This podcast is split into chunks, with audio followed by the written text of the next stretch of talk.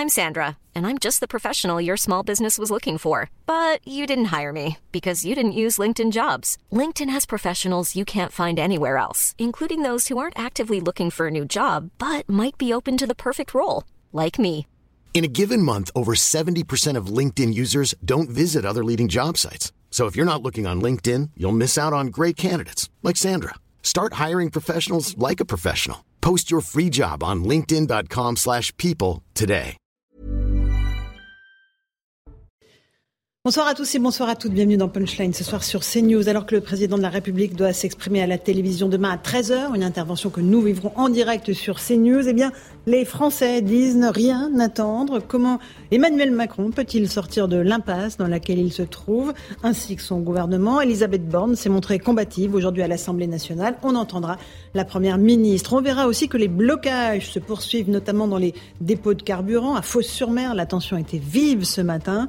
Euh, des manifestations sont prévues ce soir à Paris, place de la République également. On sera en direct avec les équipes de CNews. On parlera aussi du maintien de l'ordre. Y a-t-il eu des excès hier soir lors des interpellations? Dans la capitale le préfet de police de Paris affirme qu'il n'y a pas eu d'interpellation injustifiée. Voilà pour les grandes lignes de nos débats ce soir. Tout de suite, c'est le rappel des titres de l'actualité. Il est 17h et c'est Adrien Spiteri.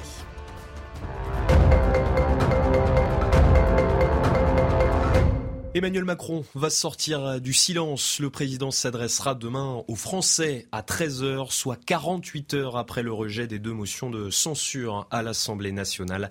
Emmanuel Macron ne souhaite pas dissoudre le Parlement. Il n'envisage pas non plus de remaniement ni de référendum. Et justement, les grèves et les manifestations continuent en France pour s'opposer à la réforme des retraites. Un blocage filtrant a été mis en place aux abords de la centrale nucléaire du Blayet. L'intersyndicale dit vouloir occuper le terrain tous les jours. Environ 10 réacteurs seraient à l'arrêt en France. La visite de Xi Jinping continue en Russie. Des discussions avec Vladimir Poutine sur la guerre en Ukraine sont au programme. Le président chinois dit faire de sa relation stratégique avec le Kremlin une priorité. Il assure vouloir renforcer la coordination entre les deux pays.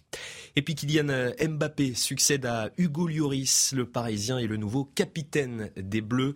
De son côté, Antoine Griezmann est promu vice-capitaine. Pour rappel, l'équipe de France s'affronte les Pays-Bas ce vendredi pour les éliminatoires de l'Euro 2024.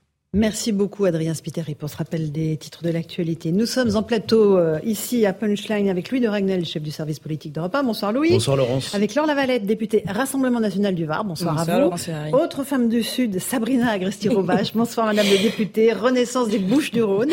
Euh, Bonsoir. merci beaucoup d'être là. Jean-François Amadieu, spécialiste des mouvements sociaux. Bonsoir à vous. Bonsoir. Eric Revel, journaliste. Bonsoir Laurence. On va commencer avant de parler de politique, et je sais que vous avez euh, beaucoup de choses à nous dire sur ce registre-là, euh, par ces blocages. On a vu qu'ils notamment dans le sud, justement. À Fos-sur-Mer, euh, il y a eu des tensions assez vives ce matin.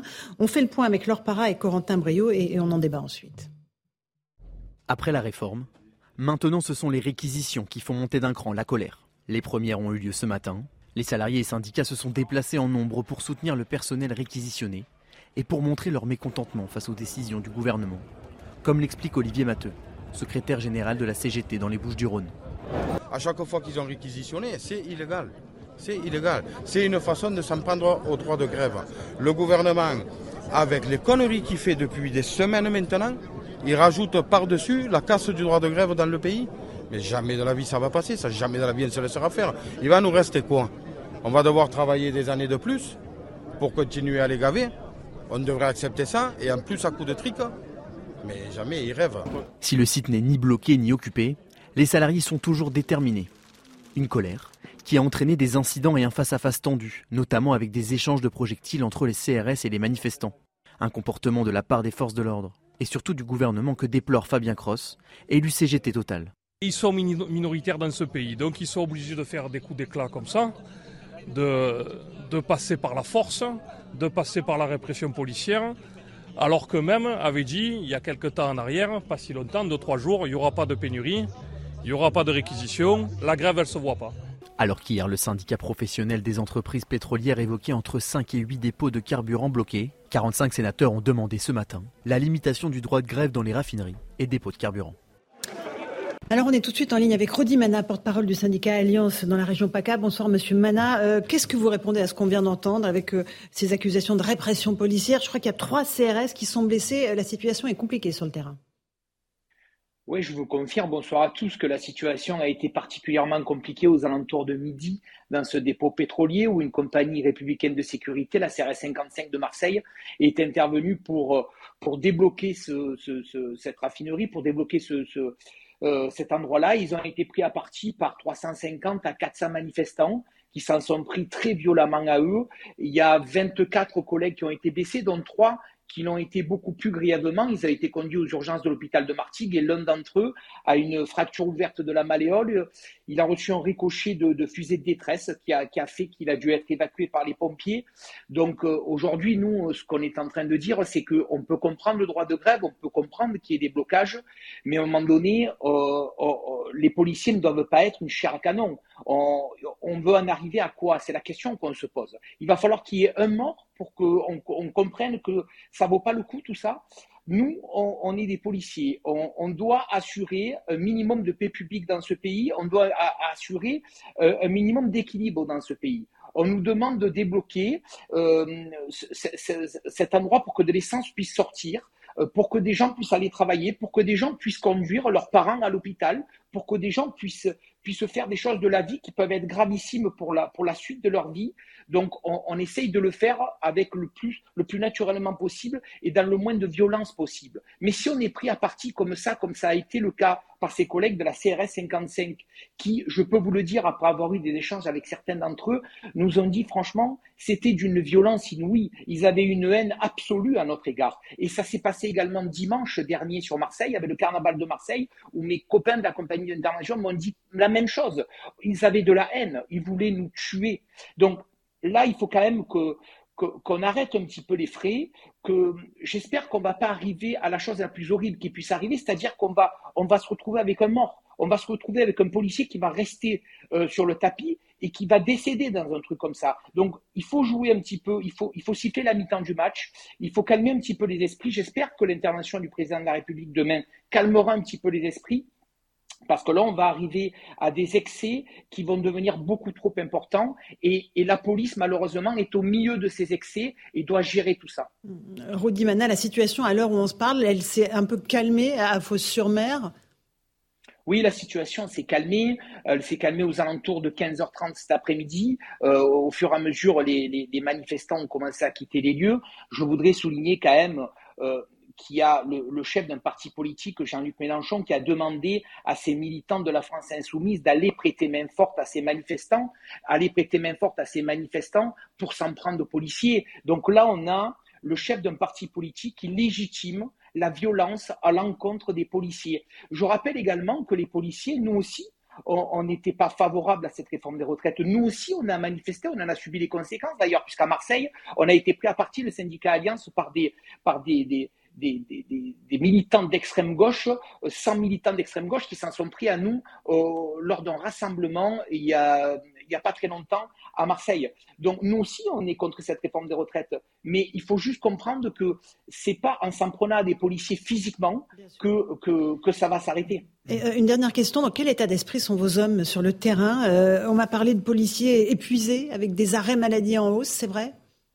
Bah, écoutez, euh, d'abord, il y a des arrêts maladie parce qu'il y, a de plus en plus de policiers qui ont été blessés. Je vous prends l'exemple de dimanche à Marseille lors du carnaval. On a 21 policiers de la compagnie d'intervention qui ont été blessés. Il y en a 12 qui sont avec des arrêts de travail. Aujourd'hui, on a 24 policiers qui ont été blessés. Il y en a 3 confinés aux urgences. C'est des policiers qui ne vont plus travailler dans les prochaines semaines. Donc, au fur et à mesure, moi, je vous parle du secteur, du secteur sud puisque c'est celui que je connais le mieux. Mais à Paris, c'est pareil. Il y a des policiers qui sont blessés tous les jours à cause de ces manifestations à cause de certains individus extrémistes qui sont là pour casser le système, qui sont là pour casser du flic et qui seront presque heureux que quand ils abattront un flic. C'est ça qu'il faut se dire aujourd'hui. Et nous, on se retrouve au milieu de tout ça, alors que franchement, on n'a rien demandé.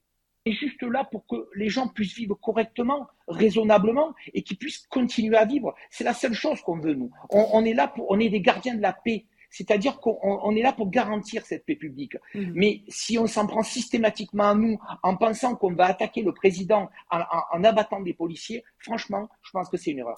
Merci beaucoup, Rodi Mana. On entend euh, ce que vous dites, évidemment, et le cri du cœur euh, que, vous venez de pousser sur le plateau de Punchline. Merci beaucoup d'avoir répondu à nos questions. Merci à Laure Para aussi, qui est, qui est sur place. J'ai envie de demander une réaction aux deux élus du Sud qui sont sur le plateau. Alors, la Valette, les policiers sont les cibles. Hein. Oui, c'est assez poignant quand on entend parler. On pense forcément euh, à ses familles, aux enfants. Enfin, il y a effectivement un climat de violence qui est inadmissible. On soutient, bien évidemment, nos forces de l'ordre.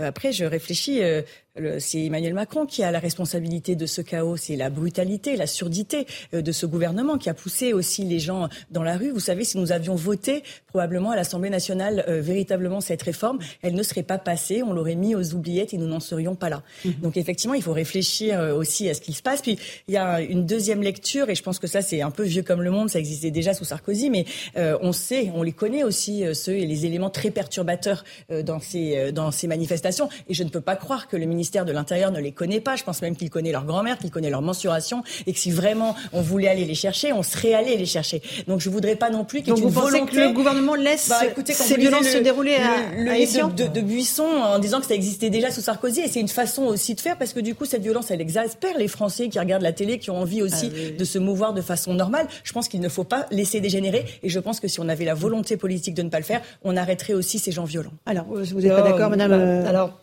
concernant le témoignage de, de Rudy Mana, que je connais bien que je connais bien euh, à titre personnel et puis euh, je discute régulièrement avec lui.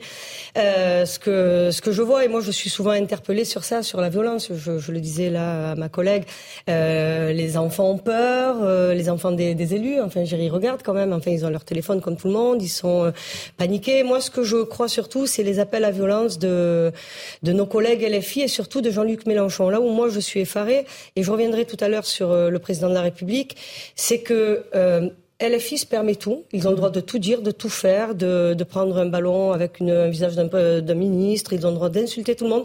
Vous leur touchez un cheveu, ils se roulent par terre pendant quatre heures. Eux, appellent à la haine, appellent à la haine. Sur les réseaux sociaux, ils donnent vos noms, ils donnent les adresses des élus. Et vous savez, je pense, et là pour le coup, je vais un peu vous rejoindre, euh, ma très chère Laure, euh, je pense qu'il y a vraiment, vraiment, mhm. une espèce de, de comment dire, on a peur. De, vous savez, c'est comme les enfants capricieux. C'est-à-dire celui qui va faire des caprices toute la journée, ben on va faire attention. Et puis celui qu'on n'entend pas, dès qu'il en fait un, c'est fini. Donc le truc, c'est que je pense que les LFI, les LFI vraiment, et Mélenchon en premier, a une responsabilité hmm. euh, première dans toutes les violences qu'on voit. Et alors eux disent que c'est le gouvernement qui a une responsabilité oui, parce que vous avez on va pas, non mais juste pour revenir sur ce qui s'est passé à Fos-sur-Mer, avec le fait de frapper des flics. Non mais enfin oui, d'accord. Madame, Madame, Madame ce qui s'est passé à Fos-sur-Mer, c'était pas des députés enfin des militants LFI, on est d'accord. C'était de la violence gratuite sur des Non, écoutez-moi, c'était des cégétistes. Vous savez, je les connais à Marseille, on les connaît, on se mm. connaît tous quand même. Donc c'était des cégétistes qui sont déterminés, qui sont radicalisés, à qui, justement, Jean-Luc Mélenchon, fait de le rappeler, il a demandé ben, d'aller prêter main forte. Mm. Vous savez, là, ce qui se passe, ne, ne pensez pas que ça, c'est la représentation de la France. Voilà. C'est ce que, voilà. Ben oui, ben oui, mais en tout cas, moi, moi en tout cas, euh, ben, même, même, ceux qui sont pas d'accord, ceux qui ne sont pas d'accord avec la réforme ne sont pas allés taper des flics et euh, tout brûler. Je, non, je crois pas. Les gens normaux ne font pas ça. Jean-François Amadieu, euh, on est dans un mouvement social qui est en train d'évoluer, qui semble échapper en partie aux syndicats, parce que, voilà, et, qui euh, semble spontané. Alors, il n'y a peut-être pas autant de spontanéité que ça euh, dans, certains, certaines organisations. Mais euh, quel avenir pour ce mouvement-là, social, qui s'exprime je, vais asséner une banalité. L'avenir est relativement incertain. Mhm. Alors, pour le moment, on est en terrain connu encore. Pourquoi? Parce que si vous prenez là, autour de cette raffinerie, c'est essentiellement euh, un euh, des bataillons euh, classiques, c'est une situation qu'on connaît bien, de la CGT, d'ailleurs pas spécialement anti-flic, et puis l'apport d'une partie de la CGT que vous connaissez bien, de l'Union départementale des Bouches-du-Rhône, qui se caractérise au sein de la CGT comme étant relativement dur. C'est le cas aussi de la Fédération de la chimie qui est concernée ici. Donc évidemment, là, terrain connu, des gens qui sont assez durs en affaires, y compris dans leurs déclarations, et puis qui reçoivent la pointe euh, de euh, militants de, trotskistes, qui étaient d'ailleurs présents à Fos, qu'on a vu, euh, et qui sont présents également et à la manœuvre dans ce qui se passe dans un certain nombre de villes. je ne sais pas à Marseille, mais à Paris en particulier, depuis plusieurs soirs. Et tous les soirs, en réalité, ce sont des étudiants, mais à l'instigation essentiellement, pour faire bref, de l'extrême gauche, révolution permanente, le nouveau parti anticapitaliste, etc. Donc, si vous voulez, c'est quelques centaines, voire quelques milliers de militants et leurs amis, mais c'est assez, euh, on est en terrain relativement connu. Alors après, parmi eux, il peut y en avoir qui veulent vraiment casser du flic euh, et qui sont très anti-flics et effectivement avec un problème euh, majeur. Et comme c'était très bien rappelé par le syndicaliste d'Alliance, pourquoi il y a toujours une incertitude C'est qu'on connaît ces situations. En 2016, il y avait les mêmes. Enfin, bon, c'est on n'est pas, c'est pas tout à fait nouveau. Même dans les conflits sur les retraites, on a déjà vu ça. Euh, euh, mais euh, l'incertitude, elle est toujours dans le fait que le, les dérapages mm-hmm. de part et d'autre sont toujours possibles.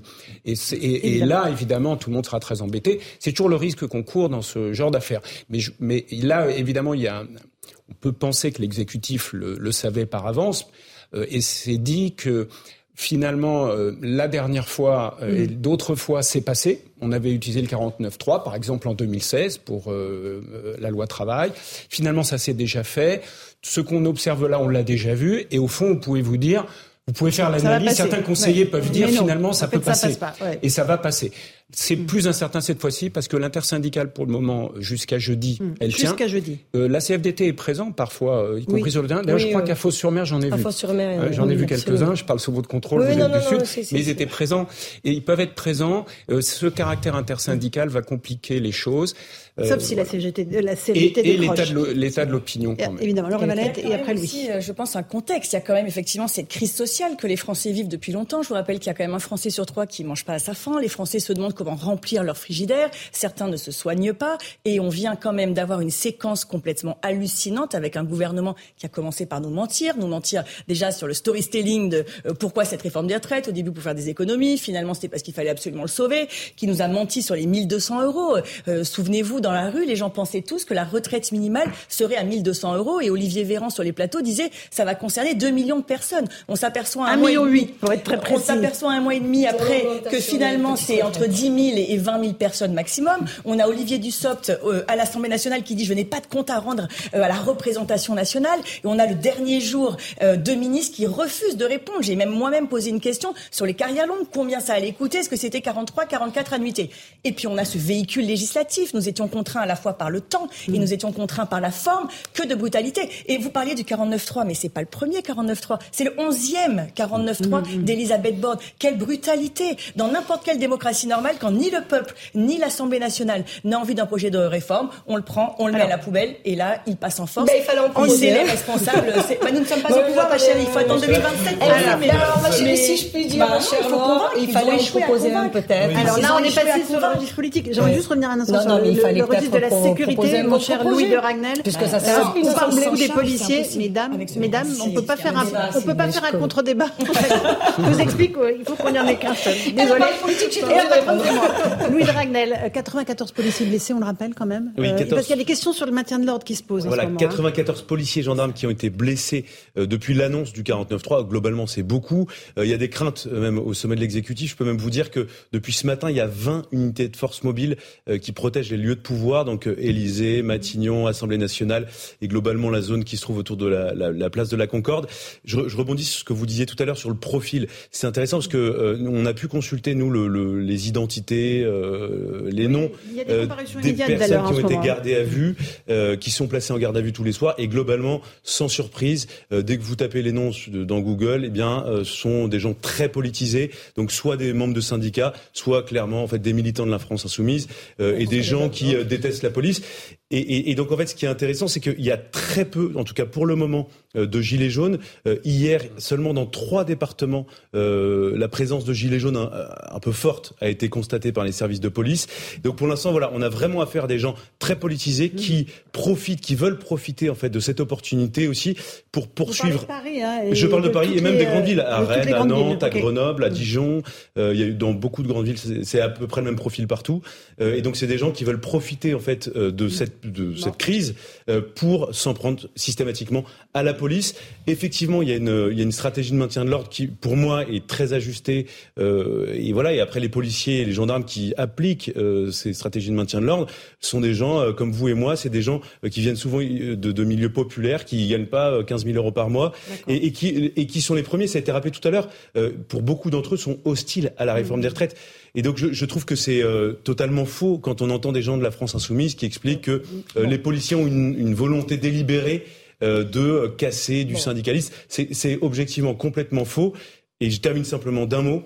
Euh, c'est rarement d'un mot avec non, vous, mais, mais c'est pas grave, allez-y. Mais, mais cher, cher c'est souvent dit. d'un point de vue politique, on sait que demain, Emmanuel Macron va prendre la parole.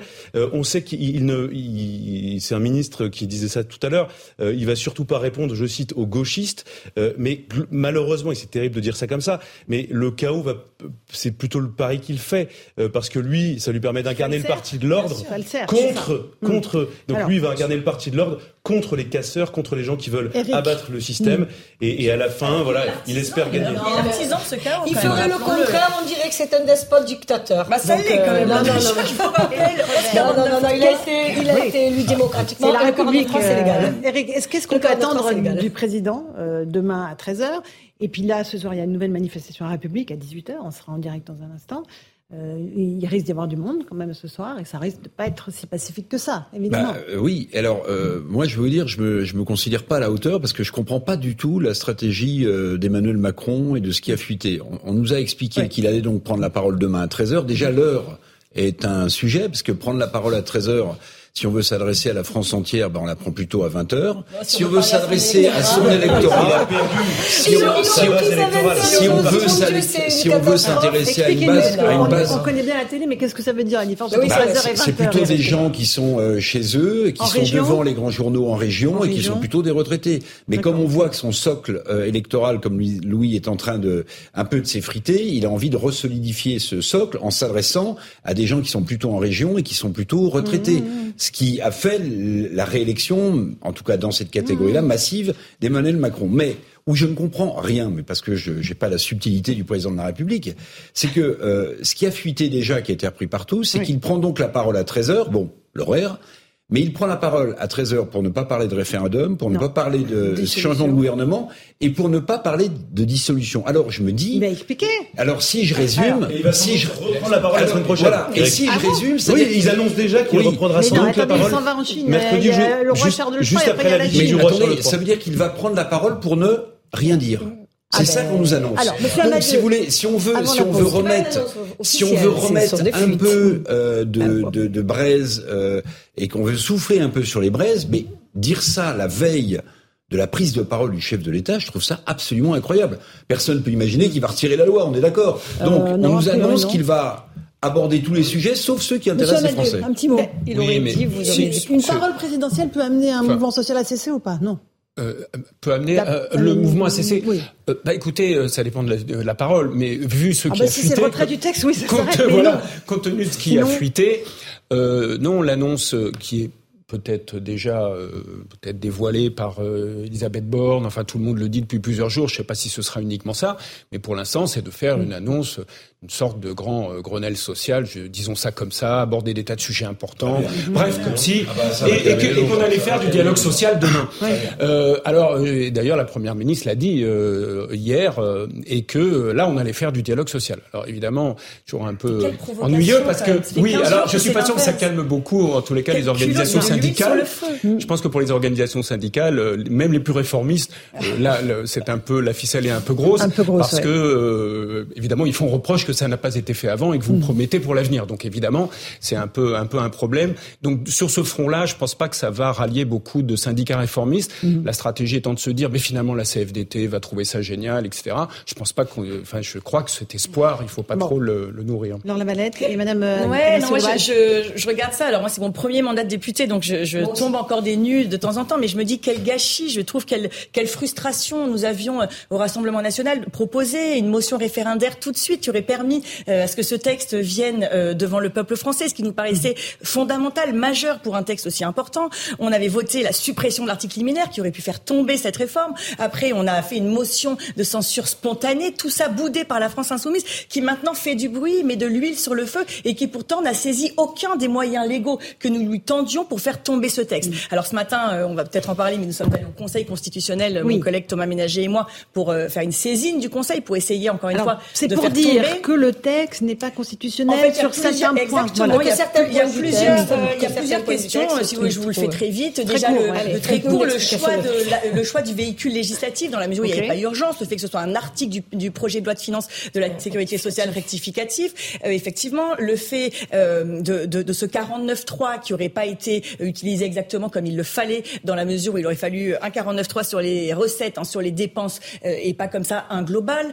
sur le temps qui était contraint, donc sur cet article qui nous a demandé de travailler en 10 jours sans pouvoir faire de, de charges, sur le fait qu'il y ait eu des cavaliers comme l'index senior, et aussi, comme c'était contraint dans le temps, le fait que la NUPES aurait amendé de façon excessive ce... Alors le droit d'amendement est constitutionnel. Et tout ça peut faire tomber le texte Il y a des jurisprudences, Laurence Ferrari, figurez-vous, en 1980. intéressant. On, espère bien que ça va faire évidemment tomber ce texte. Et puis, nous avions dit aux Français que nous ferions tout. C'est chose faite. Madame Mais voilà, non, la députée Renaissance. voilà, ce que je dis, c'est que quel que soit le choix et quelle que soit la, la méthode choisie, de toute façon, elle aurait été contestée.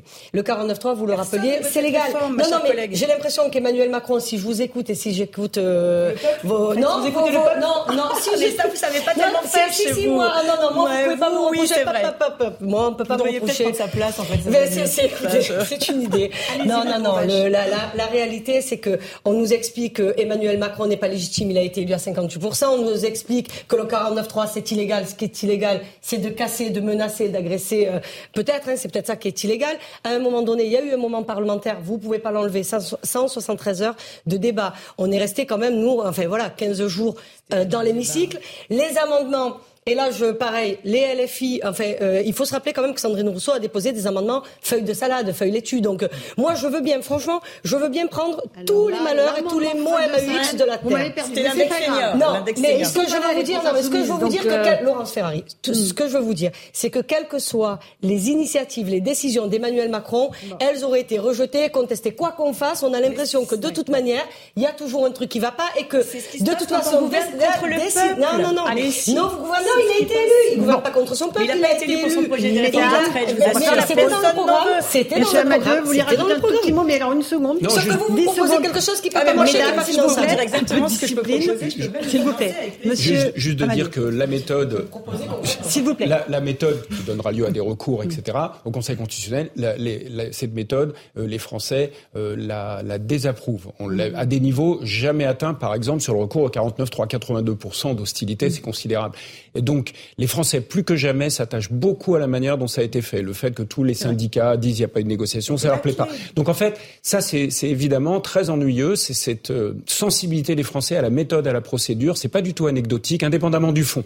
Pas juste la question, c'est 64, pas 64, c'est mm. comment ça a été fait. Et pour les conflits sociaux, c'est toujours très important. Merci, Monsieur Amadieu. Petite pause. On se retrouve dans un instant dans Punchline sur CNews. On reviendra euh, sur ces manifestations euh, ce soir, place de la République, et puis aussi sur le maintien de l'ordre. À tout de suite. 17h30, on se retrouve dans Punchline sur CNews. Tout de suite, le rappel des titres de l'actualité avec Adrien Spiteri.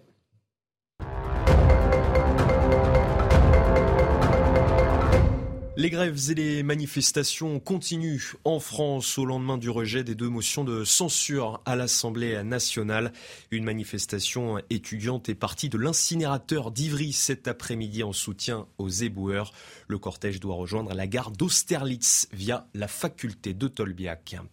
Plusieurs policiers blessés à Fos-sur-Mer. Des incidents ont éclaté en fin de matinée devant le dépôt euh, pétrolier. Les autorités ont procédé aux premières réquisitions de personnel en grève contre la réforme des retraites. Dans les Bouches-du-Rhône, 37% des stations essence sont à sec. Epifumio Kishida est en Ukraine. Après son arrivée à Kiev, le Premier ministre japonais s'est rendu à Boucha cet après-midi, ville martyre où des crimes de guerre auraient été commis par l'armée russe. Une rencontre avec le président ukrainien Volodymyr Zelensky est prévue. Merci beaucoup Adrien Spiteri pour ce rappel des titres de l'actualité. On va tout de suite prendre euh, la direction de l'Elysée où se trouvent Elodie Huchard et Jean-Laurent Constantini. Bonsoir à tous les deux. Euh, le président doit donc s'exprimer demain à 13h. Euh, on va y revenir dans un instant, mais surtout il a eu une journée très chargée de consultations aujourd'hui, Elodie. Oui, une journée de réunion. Alors d'abord ce matin à 9h avec les cadres de la majorité. Ce qu'on sait effectivement, c'est que pour l'heure, pas de grand bouleversement prévu par le président de la République, c'est-à-dire pas de remaniement, pas de dissolution et pas de recours à un référendum. En revanche, il demande à ses troupes de réfléchir pendant 15 jours, 3 semaines, comment éventuellement changer de méthode, comment changer le calendrier législatif, quel grand chantier il faut attaquer. Il attend des remontées de ses ministres, des présidents de groupe de la majorité et le président pourrait s'exprimer de nouveau d'ici deux à trois semaines, donc justement pour expliquer aux Français le cap et la trajectoire. Et puis effectivement, vous le disiez Laurence, il s'exprimera demain à 13h, un choix qui a pu étonner dans son entourage. On nous explique que c'est un choix volontairement contradictoire, qu'il voulait éviter d'un côté le côté dramatisant, nous dit-on, des 20h et le côté trop figé, trop rigide d'une allocution solennelle qui en revanche pourrait peut-être être le choix pour la prochaine euh, intervention du président. Et puis, ce qu'on sait aussi, c'est qu'il dit vouloir s'installer dans le foyer des gens à 13h et quand on interroge son entourage sur le fait qu'à 13h, il n'y a peut-être pas forcément les actifs devant la télévision, on balaye cette critique d'un revers de main, expliquant qu'aujourd'hui, avec les chaînes d'information en continu, avec les réseaux sociaux, de toute façon, tout le monde saura ce que va dire le président de la République. C'est pas faux. Merci beaucoup, Elodie Huchard, avec Jean-Laurent Constantini à l'Elysée. Qu'est-ce que vous attendez euh, de l'allocution du président? Écoutez vos réactions recueillies dans la rue je ne sais pas trop parce qu'il va dire simplement qu'il maintient euh, sa réforme, que c'est pour le bien du pays, etc., etc. De toute façon, il ne va pas changer maintenant. Il ne peut pas ne pas s'exprimer et il ne peut pas se désavouer, donc ça va être... Euh, il va faire de, il va faire de l'Emmanuel Macron. Il parle également parce qu'il y a un petit peu le feu, il y a un petit peu le feu à la maison, quoi. Quand même, c'est, il y a une réaction des gens qui est, qui est vive. À mon avis, là, eh ben, il va rien se passer. Vous pensez qu'il va rien dire de particulier en tout cas? Je crois pas. Et il doit aujourd'hui euh, prendre la parole euh, pour essayer de se défendre comme il peut et, trouver, et trouver les arguments justes. Bien que euh, dans ce débat, c'est un peu compliqué de trouver des, arguments qui soient justes. Je pense qu'il est droit dans ses bottes, comme on disait il y a un peu plus longtemps, et qu'il bougera pas. Non, non, non, non, je pense pas. Il reste, lui reste 4 ans. il va essayer de gérer ce qu'il peut, malheureusement. moi, j'aurais bien voulu qu'ils, quand ils, ils, votent des lois, pourquoi ils font pas voter le peuple? Vous ce que je veux dire Voilà. C'est le peuple qui est concerné. C'est les Français, tous les Français. Alors, euh, Hélène Fauvel, secrétaire confédérale EFO, est avec nous. Euh, vous abondez euh, à ce que disent les Français? Que va dire Emmanuel Macron demain? Concrètement, ce qu'il va dire, euh, on le verra bien. Euh, 13 heures déjà, euh, ce n'est pas aux gens qui travaillent euh, toute la journée qu'il va s'adresser, parce qu'il est parfois extrêmement difficile sur son lieu de travail de pouvoir donc s'écarter de son travail pour pouvoir mm-hmm. écouter le président. Et tout le monde ne rentre pas déjeuner chez oui, soi. Tout le monde ne rentre pas déjeuner chez soi.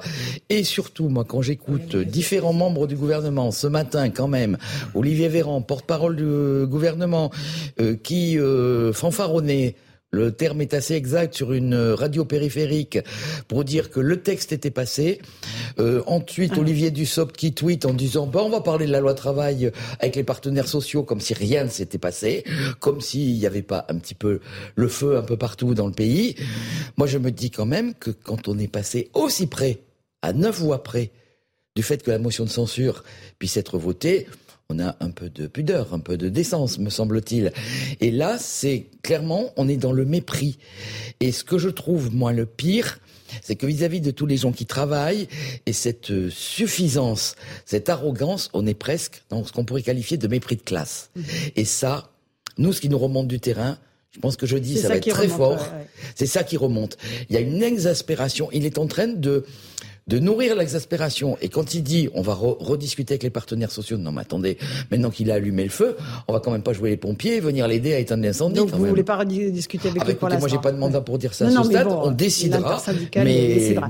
D'ailleurs, à propos, Louis de Ragnel, à propos d'Emmanuel Macron, il a eu cette phrase, vous allez me la confirmer, il a dit le rejet de la motion de censure, c'est une victoire, alors que c'est passé à neuf voix près. Il dit quand on gagne un vote, c'est une victoire, pas une défaite. Alors, factuellement, C'est vrai, mais c'est une, une victoire en fait qui, qui s'est illustrée à travers euh, des moyens extrêmement faibles. Un gouvernement qui utilise le 49.3, c'est parce qu'il est contraint et forcé, parce qu'il est très faible. Ça veut dire qu'il n'arrive pas à trouver une majorité euh, sur un texte. Et en fait, je trouve que euh, toute la, la, la, difficulté de l'équation pour Emmanuel Macron se trouve là-dedans. C'est-à-dire qu'on ne peut pas dire que c'est une victoire. Enfin, c'est une victoire peut-être numérique au bout du bout du bout, mais il n'y a aucun Français qui considère aujourd'hui qu'Emmanuel Macron a gagné. Mais même dans la majorité, vous appelez des ministres et tout, globalement, ils sont tous extrêmement gênés. Ils sont conscients que la situation est très très difficile. Ils se posent tous la question d'ailleurs, mais qu'est-ce qui va se passer pour les prochains textes Les prochains textes, pardon?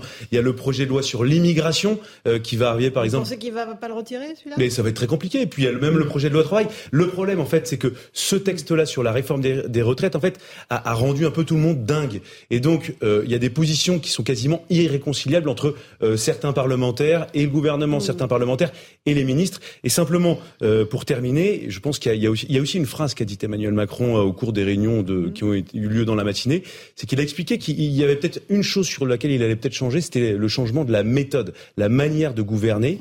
Et alors, ça fait six ans qu'on l'entend mais bon, c'est pas grave. Non, mais parce qu'il y a une piste qui a été esquissée. Le changement de, de gouvernement, c'est qu'en fait, il souhaite, je cite le président de la République. Le changement de gouvernement? Non. Le, du président de la République. Je dis quoi Le changement de gouvernement. De, vous de, pardon, le changement de méthode de, pour gouverner. Gouvernance, De gouvernance. Merci, cher Laurence. Euh, et il parle, en fait, de, de, de, donc de gouverner avec des mesures non législatives. Alors, ça peut paraître ah, très technique. Qu'est-ce que ça veut dire? On tourne le Parlement, quoi. Ça veut dire, en fait, qu'il souhaite passer par des décrets et donc ça veut dire que euh, on ne passe plus par des députés, sauf que euh, il va être quand même très contraint, parce que gouverner par décret, le champ d'exercice d'application des décrets est quand même euh, très restrictif. Vous pouvez quand même pas faire des grandes réformes par décret. Mais donc ça veut dire qu'il veut se passer des, de des parlementaires. mes deux voisines.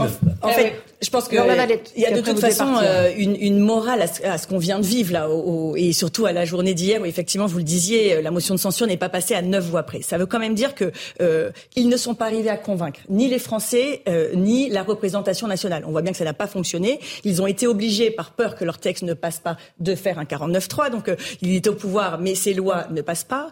on a vu le délitement de ce qui restait de la famille LR. Comme pas si du tout. Vous auriez il aurait, il aurait dû aller. je pense qu'il vaut mieux perdre avec panache avec le peuple plutôt que de lutter plutôt que de lutter contre le peuple. Non, je vous assure, moi j'espère vraiment qu'en 2027, quand on aura gagné, on ne fera rien contre le peuple. Ça c'est la première morale. La deuxième morale, je pense effectivement, c'est que on a bien vu ni Ciotti ni Marlex finalement n'avaient un leadership sur ce, sur ce qui restait de cette mm. famille politique LR qui finalement voilà ceux qui sont euh, sortis du bois sont devenus macronistes. Maintenant vous savez que vous pouvez compter sur eux, mais finalement il y en a plus sur lesquels vous ne pouvez pas compter. Ce qui est quand même assez étonnant. La troisième morale, elle est un peu triste, c'est de se dire que si LFI n'avait pas embolisé le débat, on aurait voté, on aurait fait tomber cette réforme des retraites, d'où euh, un peu une frustration. Mais c'est vrai qu'il va falloir réinventer un peu une façon de faire de la politique et surtout d'entendre les gens. En fait, il va falloir. C'est impossible. Je me permets de vous poser la question. En fait, le, le, le problème, mm. l'équation, c'est que tout le système de la Ve République est, euh, fonctionne avec le bipartisme. Mm. Et en fait, Emmanuel Macron se rend compte de deux choses. Un, euh, les la pratique du pouvoir telle qu'il le faisait avant, lors de son premier quinquennat, c'était avec donc une majorité absolue, donc c'était plutôt simple. Et aujourd'hui, il n'a plus de majorité absolue, et vous avez des partis complètement éclatés. C'est la raison pour laquelle mm. hier on avait un débat qui était complètement lunaire euh, sur le rejet des motions de censure. Vous aviez la majorité qui disait mais comment est-ce que vous allez gouverner vous le RN et la Nupes et Elliot. Et effectivement, ça n'a rien, ça n'a rien à voir. vous avez voté ensemble. Mais une motion de censure, c'est pas, c'est pas l'idée d'un programme commun, pas du tout. Mais je vais vous expliquer pourquoi. Parce que dans, dans, en fait, dans l'ADN de la bah, Ve République, pour vous, dans l'ADN de la Constitution de la Ve République, l'idée d'une motion de censure, c'est de passer d'une majorité à une autre. Avant, c'était gauche-droite. Ah, on rejoue. Non, c'est ah, on rejoue. Une motion de censure, c'est faire tomber le gouvernement. Oui, et du coup, de fait, faire tomber la réforme des retraites. Il y en avait deux. Il y avait la gauche et il y avait la droite. Sauf que là, là où on est dans quelque chose de nouveau, c'est qu'il y a une représentation qui est complètement vous avez raison. Madame il, y a, il y a quand même une incohérence dans ce que vous dites. Bah, je vais vous l'expliquer très rapidement. Bon, alors, je sais que c'est votre premier mandat, mais vous ouais, pas mais j'apprends vite, j'apprends vite, allez-y, allez-y, allez-y, n'êtes pas naïf à. À la fois, vous regrettez que euh, LFI euh, n'ait pas discuté, n'ait pas finalement euh, soutenu. N'ait pas laissé, non, n'ait pas laissé le temps pour discuter. Ou, vote, ou votez même un, appel au référendum que vous proposiez. Mais en même temps, vous dites à Louis de Ragnel, non, mais eux, c'est eux et nous, c'est nous. Non, ça n'a rien à voir. Donc, mais attendez, l'argument, mais l'argument, c'est quelle majorité majorité de rechange. Non, mais ça n'a rien, mais ça n'a rien à voir. on repart aux urnes, on repart aux urnes, on voit, et peut-être que nous aurions été majoritaires. Peut-être qu'en revenant, le texte sur la motion de censure, c'est une, donner une autre majorité. alors juste après, j'en termine parce que je vais y aller. En plus, alors et après vous devez y aller. Donc pas. Une motion de censure, c'est c'est faire tomber le gouvernement et faire tomber, puisque de facto, la première chose qui serait tombée, c'est déjà ce projet de réforme. Mais après la chute, il y a quoi? Il y a effectivement, bah, c'est au président de la République sûrement de dissoudre et qu'on reparte en campagne. Et pourquoi pas donner effectivement une majorité, une majorité. Mais je peux vous dire que, pardon Une majorité absolue au RN à l'Assemblée nationale, c'est là-dessus que vous, vous. On ne sait pas, on ne sait pas, mais repartons aux urnes. Non, mais c'est ça. Repartons aux urnes. Vous avez des chiches pour la dissolution hier. Moi, je repars en campagne. Je repars en campagne demain. Bon, donc qui est Alors, et j'en termine. C'est possible. Quand même. Mais pas une majorité. Et Madame Fauvel ensuite. Mais peut-être que si. Quand nos duettistes seront finis. Allez, n'empêche qu'à neuf voix, à neuf voix, cette motion qui n'est pas passée à neuf voix, Emmanuel, Madame Borne ne peut pas rester. Emmanuel Macron doit évidemment démissionner parce qu'il n'y a plus de légitimité. C'est passé, mais c'est passé tellement près. Le boulet est passé tellement près. Ah, mais si c'est si, votre voisine de droite, qu'est-ce que vous ferez de différent Elle est vachement plus sympa. Je la connais bien, elle est du sud. Non, mais évidemment, si c'est pour remplacer Maître Elisabeth Borne moustache, d'accord. Mais il n'empêche qu'il faut, il faudrait que ça soit un changement, évidemment, de paradigme et de voir que c'est que ça n'est pas possible de continuer. Mais encore une fois, je vous dis quand vous avez quand vous avez Dupont-Moretti qui fait des bras d'honneur et qui est même pas remplacé, vous pouvez vous dire quand même qu'on a une crise démocratique sans précédent. Madame la Madame Pouvel, vous vouliez absolument réagir. Bon, vous comprenez bien qu'au nom de l'indépendance entre les syndicats et les partis, en tout cas notre syndicat, et les partis politiques, moi je ne commenterai pas euh, ce qui se passe à l'Assemblée, euh, ça n'est pas mon rôle.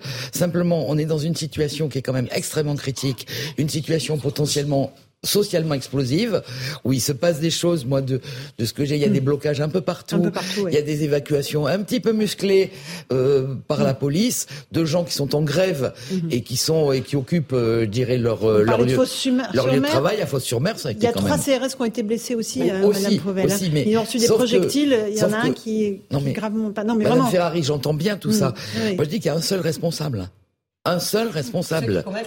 C'est non non non non, non c'est le président de la République. mais non, qui le président peut pas être responsable de tout. Mais non mais non mais non mais non. en tout cas, mais nous vous nous avons. justifier ça comme ça S'il parce vous que plaît, ça madame, vous je ne vous ai pas interrompu. Non, mais non, mais j'ai rien dit depuis tout à l'heure. Un peu de courtoisie. Non, vous n'avez rien dit. Vous interrompez tout le monde. On me laisse pas la parole. Donc donc simplement, moi je dis juste que nous avons alerté et jamais menacé, toujours alerté, en disant attention, nous entendons des choses dans les cortèges, nous entendons des choses sur le terrain.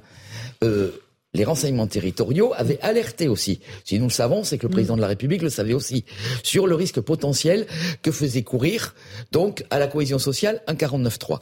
Il l'a fait quand même. Je dirais ça le regarde. Mais aujourd'hui, il a encore une solution. Alors je pense qu'il a essayé jusqu'au dernier moment et il n'y avait pas les voix. Oui, Madame il retire Ils sa ont réforme. fait les comptes, les comptes, les comptes, il ça marchait pas. retire sa réforme et on rediscute du travail, de l'emploi et notamment de celui des seniors. Alors Éric Revel et après je vous passe la parole, Madame syndicat de ne pas rentrer dans la cuisine politique française, mais pardonnez-moi, que le 49.3 euh, soit un outil constitutionnel qui ait permis de de faire voter une loi qui est extrêmement euh, impopulaire, on peut en discuter, et c'est vrai, et c'est vrai que c'est un, un, un, moteur puissant pour la radicalisation, y compris dans la rue.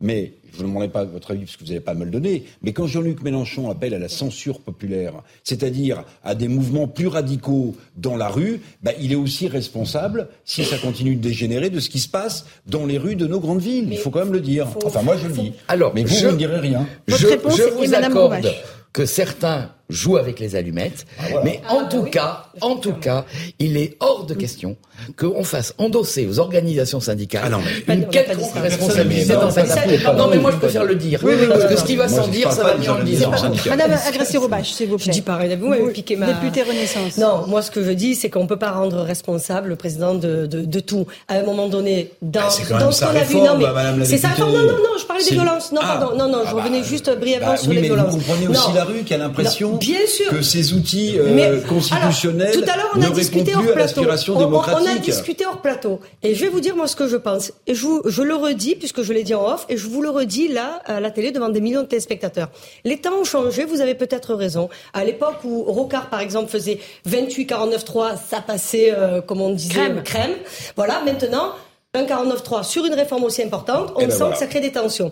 Mais moi, ce que je ne, ce que ça, des moteurs de on a compris. Non, mais alors ça veut dire qu'il faut aller sur des réformes institutionnelles. Et moi, je suis pour. Je suis pour. Puisque les temps ont changé, changeons avec notre temps.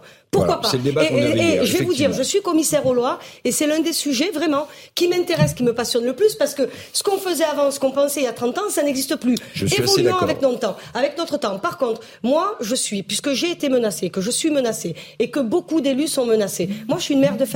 Moi, j'ai pas je suis pas allée euh, au, vote et j'ai pas voulu devenir députée. J'étais une gentille chef d'entreprise sympa qui faisait des films et je me retrouve menacée. On a les enfants qui, euh, voilà, les enfants des élus quand même qui sont terrorisés. Ce que inacceptable, évidemment. Inacceptable. Ce que je voulais vous dire par rapport aux organisations syndicales, on l'a vu quand c'est tenu par l'intersyndicale. J'ai été la première à le dire. Je l'ai tweeté tout de suite. Quand les choses sont normalement faites, ça passe et les messages par la population et par les élus, par les élus sont entendus. Par contre, quand on a Jean-Luc Mélenchon, et je vous le dis, je le redis parce que j'en ai pas fini, quand on voit que Louis Boyard ce morveux de 21 ans qui, qui met votre nom sur Twitter. On est obligé d'aller se désactiver ma chaîne. Alors que lui, accessoirement, il va faire moins moins. Dès qu'il est un petit peu menacé, il va vite euh, pleurer chez Gérald Darmanin en disant vite vite protégez-moi. Et je vais vous dire un truc. Moi j'étais pour qu'on aille à l'article 7. J'avais des collègues LFI avec qui je discute. et l'article 7 sur euh, justement l'âge. Et je pense et je pense et je pense que si on y était allé et que là il y aurait eu un vote dans l'Assemblée, un vrai débat on aurait eu tort, on aurait, on aurait perdu, pas grave. Mais là, le problème, c'est que le débat dans le Parlement, moi je l'ai voulu le débat, ils n'en ont pas voulu, on m'a déposé des amendements euh, laitueux, je le rappelle, et on a inondé, on a bloqué le processus parlementaire pour ça. Tout ça pourquoi? Parce que LFI compte sur ce qui se passe dans la rue, c'est pas le président de la République, c'est Mélenchon qui veut. La fin, le chaos, c'est lui qui le veut. Vous savez pourquoi? Parce qu'il est mauvais perdant et que plus personne ne veut de lui. Et je vais vous dire un truc, il est plus élu, il a rien à faire dans l'Assemblée, je le vois tous les jours à l'Assemblée nationale. Et il ferait bien et s'il voulait, s'il voulait être élu, il avait qu'à se présenter devant les urnes. Bon, ça, c'était une charge lourde contre euh, Jean-Luc Mélenchon. Non, mais c'est bon. Je rappelais ce qu'il a dit. Je rappelais ce qu'il a dit. Parce que moi, je préfère parler avec les syndicats, avec les gens Quand la motion de censure a été repoussée, il a dit, bah, c'est pas grave, maintenant la censure, elle sera populaire. Bah, pardonnez-moi, c'est une façon d'inciter la rue à se lever. Oui. Les députés LFI, notamment Madame la députée, me dites pas ça. Non, non, pardon, je sais, je sais, on est d'accord. Non, non, mais parce que non, parce que non, non. Non, mais c'est pas ça. Mais Laurence Ferrari, ce que je veux expliquer, c'est que en attendant, il provoque cette violence et après ils viennent pleurnicher chez Jean, euh, Gérald Darmanin pour dire on a besoin d'une protection aussi que le 49.3, vous l'avez dit aussi, c'est sans doute la pire des solutions. Non, la, bah, si, c'est la dernière parce qu'on a besoin d'une autre façon d'exercer la démocratie. Juste, on va écouter Mathilde Panot. Justement, vous parlez de la France Insoumise qui a interpellé Elisabeth Borne. On va écouter l'échange. Et puis après, je vous passe la parole sur les syndicats. Vous céderez car vous ne tenez qu'à neuf voix.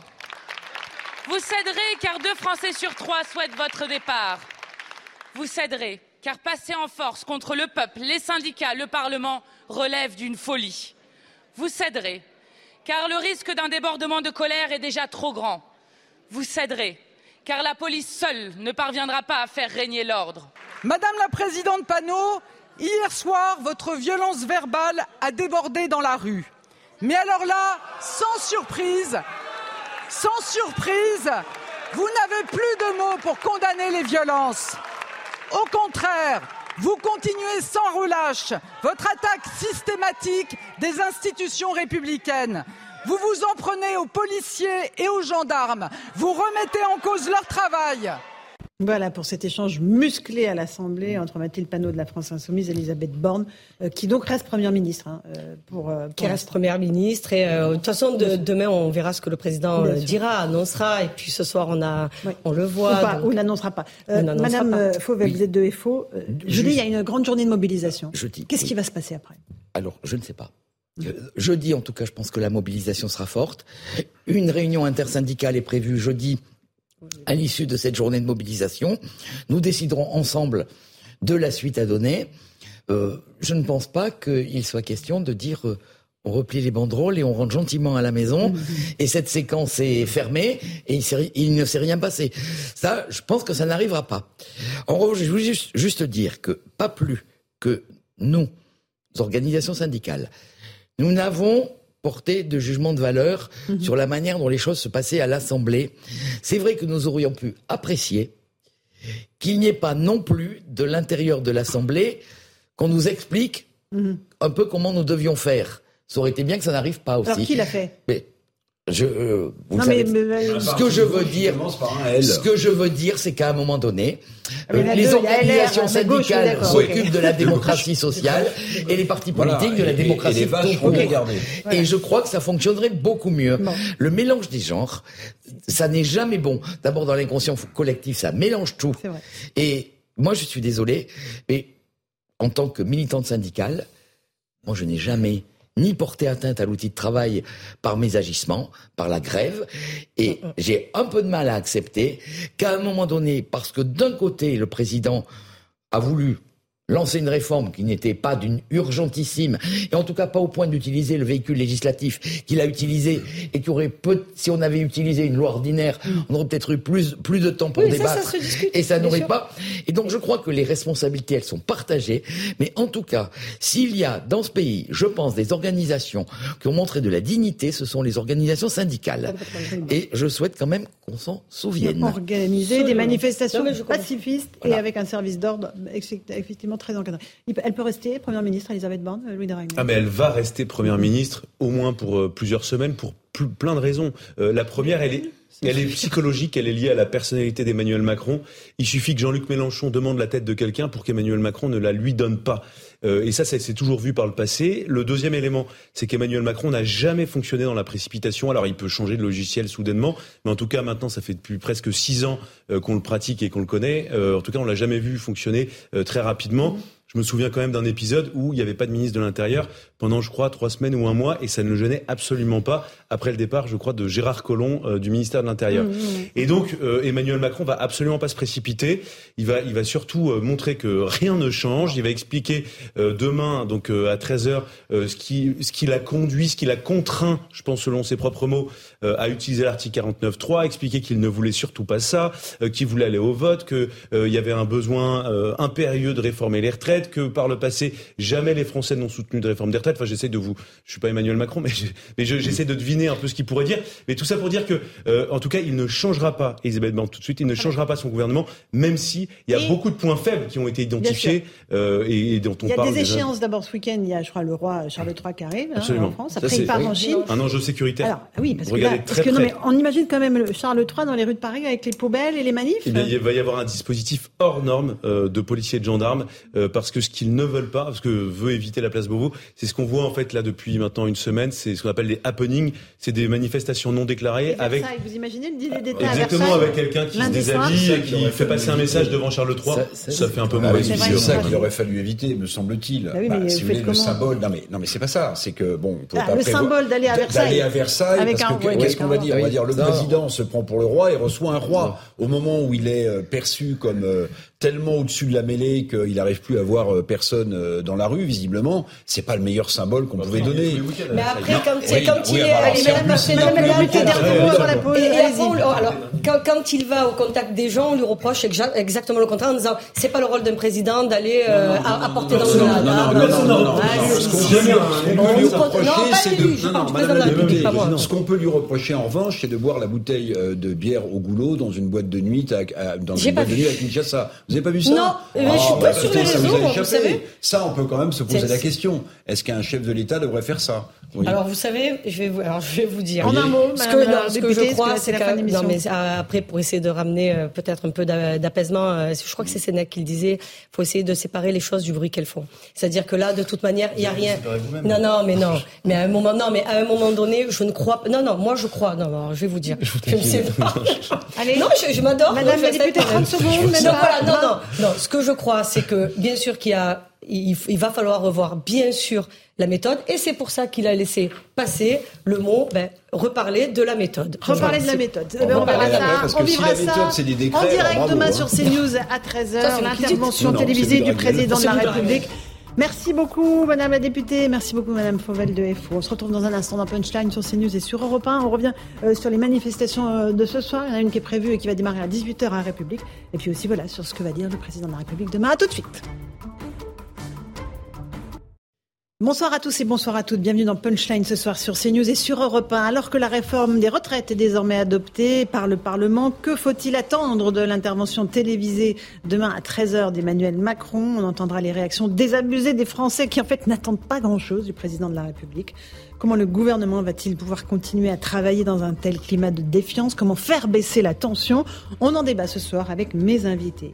Les manifestations se poursuivent d'ailleurs un peu partout en France. Ce soir à Paris, place de la République, euh, mais aussi à Rennes où une marche au flambeau est organisée. On sera sur place dans un instant. De nombreuses questions également se posent concernant le maintien de l'ordre. La Première ministre Elisabeth Borne, cet après-midi à l'Assemblée nationale, a rappelé aux forces de l'ordre leur devoir d'exemplarité. Gérald Darmanin a de son côté soutenu les policiers rappelant que 394 d'entre eux ont été blessés ces derniers jours. Voilà pour les grandes lignes de nos débats ce soir. Ce sera juste après euh, le carillon de 18h.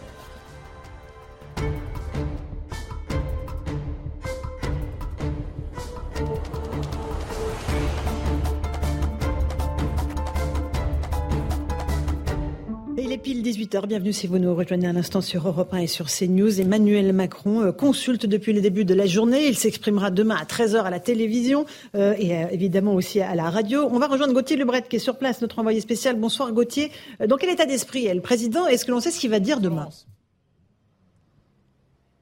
Eh bien, vous l'avez dit. Alors, ce soir, il va consulter euh, les euh, parlementaires. Il a enchaîné, enchaîné les réunions euh, aujourd'hui, le président de la République. Et je peux vous dire ce qu'il a dit au chef à plume de la majorité ce matin. Il s'est exprimé sur les motions de censure qui ont été rejetées. Et pour lui, eh bien, quand on gagne un vote, ce n'est pas une défaite, mais bien une victoire. Une victoire, c'est un terme aussi qu'a employé ce matin Elisabeth Borne. Ça nous a été confirmé par plusieurs représentants de la majorité qui étaient là ce matin. Alors, objectif aussi pour Emmanuel Emmanuel Macron remobiliser euh, cette majorité. On sait que euh, certains députés ont été euh, déçus que le 49-3 soit déclenché. Ils auraient préféré aller au vote, mais c'est très clair. Du côté de l'Elysée, on veut minimiser l'usage de ce 49-3. Le président l'a dit ce matin, il n'y aura ni référendum, ni dissolution, même pas un remaniement. Merci beaucoup pour ces explications. Euh, Gauthier Lebret qui se repasse avec Marion Berchet devant l'Elysée. Évidemment, vous nous rappelez s'il y a du mouvement.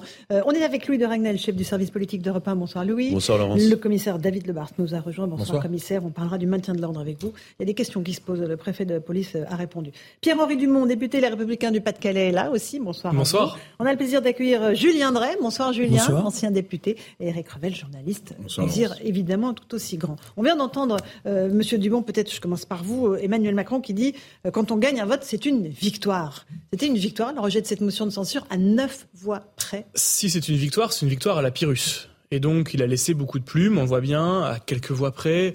C'est euh, la motion de, censure qui a été. Euh, vous l'avez voté, hein, je rappelle. Moi, je l'ai hein. voté. LR, je mais vous l'avez voté. des 19 députés, les républicains qui l'ont voté. Les fondeurs des LR.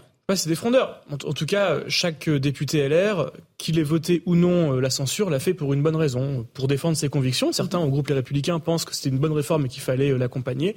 D'autres, dont je fais partie, pensent que c'était une mauvaise réforme qui était injuste et inefficace et donc il fallait la sanctionner en votant euh, cette motion de censure, comme l'avait d'ailleurs incité la, la Première ministre à le faire en liant les deux.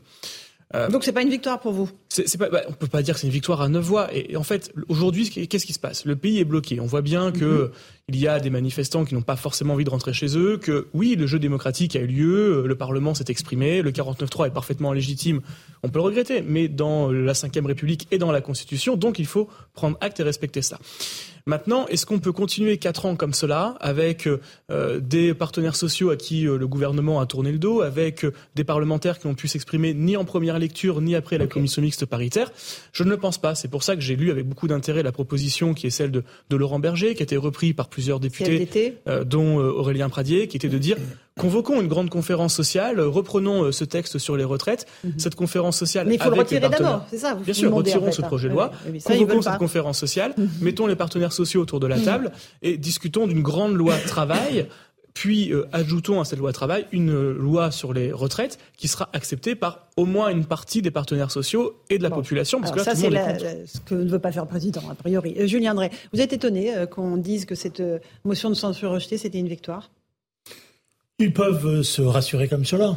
Mhm. le problème, c'est qu'ils ne se rendent pas compte de la réalité du pays. Ils commencent à ressembler à Louis XVI. Ah, ah. Oui, je, vous voyez, j'emploie cette ah expression, vous savez. Sire, qu'est-ce qui se passe? Mais c'est rien, je compte mes serrures. Ça s'est mal terminé, a priori. Et ça s'est très mal terminé. Mhm. Et ce qui est en train de se passer dans le pays est extrêmement profond. Et l'erreur qu'ils ont commis au départ, c'est d'avoir sous-estimé la contestation. Et l'erreur qu'ils continuent à faire, c'est croire que finalement tout ça va s'apaiser et qu'une conversation à 13 heures avec, euh, euh, je dirais, quelques mots rassurants vont apaiser la colère qui s'est installée. Et ce n'est pas ça qui est en train de se passer. Loin de là. Qu'est-ce qui se passe, Julien Drey? C'est euh, une révolte Pour l'instant, on est au stade de la colère et de la révolte. Mhm. Mais je pense que c'est toujours la même chose. La conscience des gens qui sont en mouvement, elle évolue très rapidement. Elle, évolue beaucoup plus rapidement que, vous savez, dans, dans, les moments traditionnels. Là, il y a tout le monde regarde, tout le monde réfléchit, tout le monde comprend. Et ce que les gens sont en train de comprendre, c'est que ce pouvoir s'est coupé de la réalité du pays. Mmh. Euh, commissaire Le Bars, euh, les policiers sont en première ligne parce que ces contestations, elles se déroulent tous les soirs hein, dans certaines villes et notamment à Paris. Euh, il, y a, de la violence. Euh, il y a de la violence le soir euh, dans ces contestations? Oui, oui, il y en a, parce que ce serait, ce serait se mettre les mains sur les yeux que de dire le contraire. On, parlera du maintien de l'ordre après, hein, mais juste une... Il y en a, mais on est, alors moi je vais être peut-être l'optimiste du plateau, euh, mais sur le terrain, on n'est pas quand même face à ce qui pourrait ressembler. On revient dans une séquence euh, qui nous rappelle le, la, la, fâcheuse période des Gilets jaunes. Pourquoi? En fait, on vient de clôturer une séquence où certains disaient euh, il y a la Laurent Nunez touch c'est pas la Laurent Nunez Touch. Il y avait des manifestations qui étaient organisées avec des cortèges syndicaux, avec des délégués qui discutaient avec euh, les autorités, avec le préfet de police. On définissait des cortèges, ça se mettait d'accord, il y avait du compromis et c'était géré à l'ancienne, comme on dit. Là, on revient dans une séquence où on a des groupes qui se multiplient à Paris, mais pas qu'à Paris, et qui commencent à courir partout. Alors il y a ceux qui courent euh, bon enfant, qui veulent faire un peu de démonstration de force, allumer une poubelle. Je dis volontairement ça parce que vous savez, moi j'ai travaillé beaucoup en banlieue et allumer une poubelle en banlieue, mhm. on a appris à pas aller sur une poubelle qui brûle pour pas donner, euh, je dirais, du contact et du crédit euh, au-delà de, du fait que la poubelle qui brûle, quand il n'y a pas de risque de contagion, mais il faut savoir parfois mesurer l'intervention. Je dis ça parce que on va avoir des choix à faire. Et puis après, il y a des groupes un peu plus à risque, mais on va se retrouver dans une séquence difficile où, comme rien n'est organisé, que la violence se répand de façon un peu disproportionnée, euh, de, façon éparse comme ça, ça va être difficile d'anticiper et de réagir. Donc, il faut pas se leurrer. Ça va être compliqué pour les forces de l'ordre et la difficulté, c'est si ça prend de l'ampleur. Absolument. On ira dans un instant place de la République. Un petit mot, Louis de Ragnel, chef du service politique d'Europe 1. Euh, Emmanuel Macron est, donc assez serein euh, avant son intervention de demain? Il, il, euh, objectivement, il y a plusieurs participants aux réunions hein, qui ont eu lieu hier et aujourd'hui qui parfois expliquent qu'Emmanuel Macron est dans le déni, hein, euh, clairement, et qu'il n'a toujours pas pris conscience du fait que un, il n'avait plus de majorité absolue comme c'était le cas lors de son précédent quinquennat, et deux, euh, qu'en fait, même si c'est pas tout le peuple français aujourd'hui qui euh, gronde dans la rue, parce qu'en fait, en réalité, ce sont des gens très politisés, des syndicats, des, des gens qu'on a déjà vu beaucoup dans des dans des manifestations, mais et du coup, en fait, Emmanuel Macron, a, vous savez, on est dans une sorte de une sorte de guerre de, de perception, c'est-à-dire qu'il se dit que en fait c'est une poignée de syndicalistes un peu excités euh, qui brûlent des poubelles tous les soirs. Et que donc le problème concerne une poignée de personnes, des gauchistes, euh, euh, qui convient d'interpeller. Sauf qu'en réalité, on voit bien, il y a énormément de Français qui souffrent, qui, à travers cette contestation de la réforme des retraites, on a vu qu'il y avait une forme de convergence des souffrances avec des gens qui criaient leur souffrance par rapport à la hausse des prix, par rapport à l'inflation. Il y avait même des gens qui parlaient simplement de, du bien-être au travail. Il y avait des gens qui expliquaient mais moi je suis pas respecté dans mon travail. Donc plein de sujets qui n'avaient rien à voir si on regarde stricto sensu la question de la réforme des retraites. Mmh. Et ça, effectivement, Emmanuel Macron ne le perçoit pas. Et je termine juste d'une chose, euh, c'est qu'il y a aussi des gens qui ont l'habitude de pratiquer Emmanuel Macron et qui vous disent le problème, c'est que souvent Emmanuel Macron il met trois mois pour digérer une crise. Et donc, ah il, il, mesurera dans, dans plus, en tout cas dans plusieurs semaines, ce qu'il s'est réellement passé aujourd'hui, euh, parce que souvent il met beaucoup de temps à prendre des décisions. Mm. Euh, et alors il, il, le, il le maquille, il l'enrobe en expliquant qu'il ne veut pas décider dans l'urgence. En réalité, c'est parce que souvent il est très indécis, il demande l'avis de tous les participants autour d'une table, mm. et puis tous décident en fait, in fine, à la fin, sur un compte de table. un tout petit mot. Sur l'intervention du chef de l'État demain à 13h, c'est une heure inhabituelle pour un président lorsqu'il y a une crise. Vous vous souvenez de la crise Covid, il intervenait à 20h. Donc 13 heures, il a sa base électorale qui est en train de s'effriter, qui est celle plutôt des gens en région et plutôt des retraités. Donc c'est à cette base-là qu'il va euh, tenter de, de, de s'adresser pour sans doute euh, exprimer le fait que il y a du chaos dans la rue, mais que lui. Euh, peut-être c'est parce qu'il veut peut-être pas parler en même temps que le chaos dans la rue, non? Ça Alors, vous bah, peut-être pas... bah, à 20 h c'est plutôt ah, bah, un peu 20 plus tard. hier soir, c'était à Paris, c'était compliqué. Ce qui est quand même très surprenant, parce que j'ai sans doute pas la subtilité pour comprendre mm. l'analyse présidentielle. Ça, je, allons, allons, Eric. Non, si, si, si. Mais je veux dire, quand on fait fuiter, euh, euh, comme on le rappelait tout à l'heure, que le président de la République ne va ni retirer la loi, ni dissoudre, ni changer de gouvernement, ni faire de référendum. Donc en fait, on est en train de nous dire que le président de la République va prendre la parole à 13h pour ne rien dire pour ne rien Alors, dire. C'est ce que pensent les Français. Alors, attendez. pas le cas. Alors, il y a, y a l'idée quand même d'un Grenelle, d'un Grenelle du social, puisque tout à l'heure on en parlait. Et c'est peut-être ça qu'il va proposer en ah, réalité pour essayer de raccrocher les syndicalistes. Quant à, notre ami Julien Drey, pardonnez-moi quand même. Euh, Peut-être que le commissaire va me démentir, mais euh, là, pour l'instant, c'est pas le peuple français qui est dans la rue ce sont parfois ceux qui cassent et ceux qui brûlent, des gens d'extrême gauche qui, à l'appel, à l'appel de LFI ou d'autres, essaient de mettre le pays par terre. C'est à ça qu'on assiste pour l'instant. Oui, sauf que vous avez un petit problème. Vous avez, vous avez un petit problème, c'est qu'il y a des sondages. Il n'y a pas que les Non, mais attendez, que les Français vous sont avez, opposés, vous avez raison. Mais les 82% des Français qui sont opposés au 49.3 ne sont pas dans la rue en train de brûler les Maintenant, laissez-moi vous répondre. Je vous dis, il y a des sondages. Et par ailleurs, il y a des élus qui pourraient vous témoigner ce qu'ils entendent sur le terrain, plus que moi. C'est-à-dire quand vous discutez aujourd'hui avec des élus qui sont euh, euh, dans leur permanence, qui sont dans les rues et qui parlent, vous ils vous le disent. Moi, j'ai beaucoup de camarades parlementaires qui m'ont dit, on n'a jamais vu ça. Mm. On dit, on en a vu des crises, mais celle-là, on l'a jamais vu de cette manière-là. Les gens nous interpellent, les gens sont mécontents, les gens sont en colère. Alors, c'est là qui est en train de commettre l'erreur. C'est qu'il dit, mais finalement, il y a quelques centaines de milliers, c'est pas si grave que ça. Oui, les gens, c'est difficile de faire grève. Ça coûte cher. Non, mais je parle pas de la grève. 30 secondes. 30 secondes. Je parle des actes auxquels on assiste. Les actes, mais les actes sont. C'est pas, c'est pas les Français qui sont. Mais c'est ce que je dis. Nous, on a les profils des gens qui ont été placés en garde à vue. C'est que des gens très politisés. Non, mais vous pouvez vous rassurer avec ça en disant, bon, finalement, c'est que l'ultra-gauche. Mais derrière, vous avez un mouvement de fond. Et à ce mouvement de fond. La colère des Français. Oui. Si vous y mettez à 50 à la fin. Non, les deux. Ils sont deux, mais. Mais ils en valent. Mais d'ailleurs, je suis étonné, vous voulez défendre absolument le gouvernement. Vous trouvez qu'Emmanuel Macron est formidable On n'est pas là pour défendre. entendu précédemment. Alors, laissons, laissons le, le, le, raisonnement aller jusqu'à son terme. Je vous dis, le, ce, ce, président est assis sur une cocotte minute qui est en train d'exploser. Il ne s'en rend pas compte et chaque jour et chaque heure qui passe va approfondir la crise. Au point qu'à un moment donné, s'il continue comme ça, je prends date vous verrez que c'est sa personnalité qui sera en cause. Allez, petite pause, on se retrouve dans un instant sur Europe 1 et sur CNews. Je passe la parole, euh, monsieur le député, ainsi que le commissaire. On va parler aussi du maintien de l'ordre. À tout de suite. 18h16, on se retrouve en direct dans Punchline sur CNews et sur Europe 1. On part place de la République où se trouvent Régine Delfour et Antoine Durand. Euh, on va peut-être euh, écouter ce qu'a à nous dire Régine. Régine, il y a de plus en plus de monde, c'est ça, autour de vous? Oui, Laurence, de plus en plus de personnes sont présentes ici, place de la République, hein, euh, et continuent d'arriver à ce rassemblement qui est à l'initiative de l'intersyndicale parisienne. Alors ce rassemblement, il a été déclaré, il va se dérouler en plusieurs temps, notamment avec euh, des prises euh, de parole. Alors cette foule, elle est assez hétéroclite. Hein. Euh, il y a des personnes un peu plus âgées, mais beaucoup de jeunes. Et nous avons pu discuter avec des étudiants qui sont présents depuis le début. Voilà, on va juste vous interrompre une seconde, Régine. On écoute Gérald Darmanin qui rend des visite aux policiers. je suis venu leur apporter le soutien total du gouvernement pour leur action. Euh, leur souhaiter également bon courage pour les heures et notamment cette nouvelle nuit dont on peut penser qu'il y aura des événements similaires aux journées précédentes. Je les appelle à la violence, que nous condamnons euh, évidemment. nous condamnons euh, d'autant plus ces attaques à la violence qui amènent parfois euh, d'hommes et de femmes politiques irresponsables. Et nous disons partout en France, et pas simplement à, Paris, évidemment au préfet de, la République avec qui j'ai des réunions quotidiennes, qui, tout en étant responsables de l'ordre public, doivent encourager les policiers, les policiers municipaux, les, gendarmes, les pompiers, les services euh, de santé, évidemment, être euh, au contact de ceux qui euh, pourraient subir malheureusement ces, violences. Donc message de soutien aux policiers blessés. il y en a deux gravement blessés, un qui a une attaque à la mâchoire à Paris, un autre qui a Fosse-sur-Mer ce matin a une fracture ouverte de la malléole et qui est dans des situations extrêmement difficiles. On pense évidemment à, à leur famille et leur dire évidemment que nous sommes derrière eux. Est-ce que vous reconnaissez que c'est davantage plus compliqué pendant les Gilets jaunes quand on a une bonne partie des Français qui soutiennent le mouvement et ce qui fait qu'on a moins une prise de position contre les violences, notamment le cas en ce moment Est-ce que c'est la même analyse que vous partagez ou pas forcément?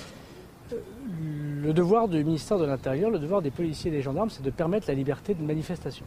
Et en même temps, c'est de pouvoir euh, garantir la sécurité des biens et des personnes. Et je crois qu'avec les syndicats, dont je voudrais euh, saluer la responsabilité depuis le début de ce conflit social.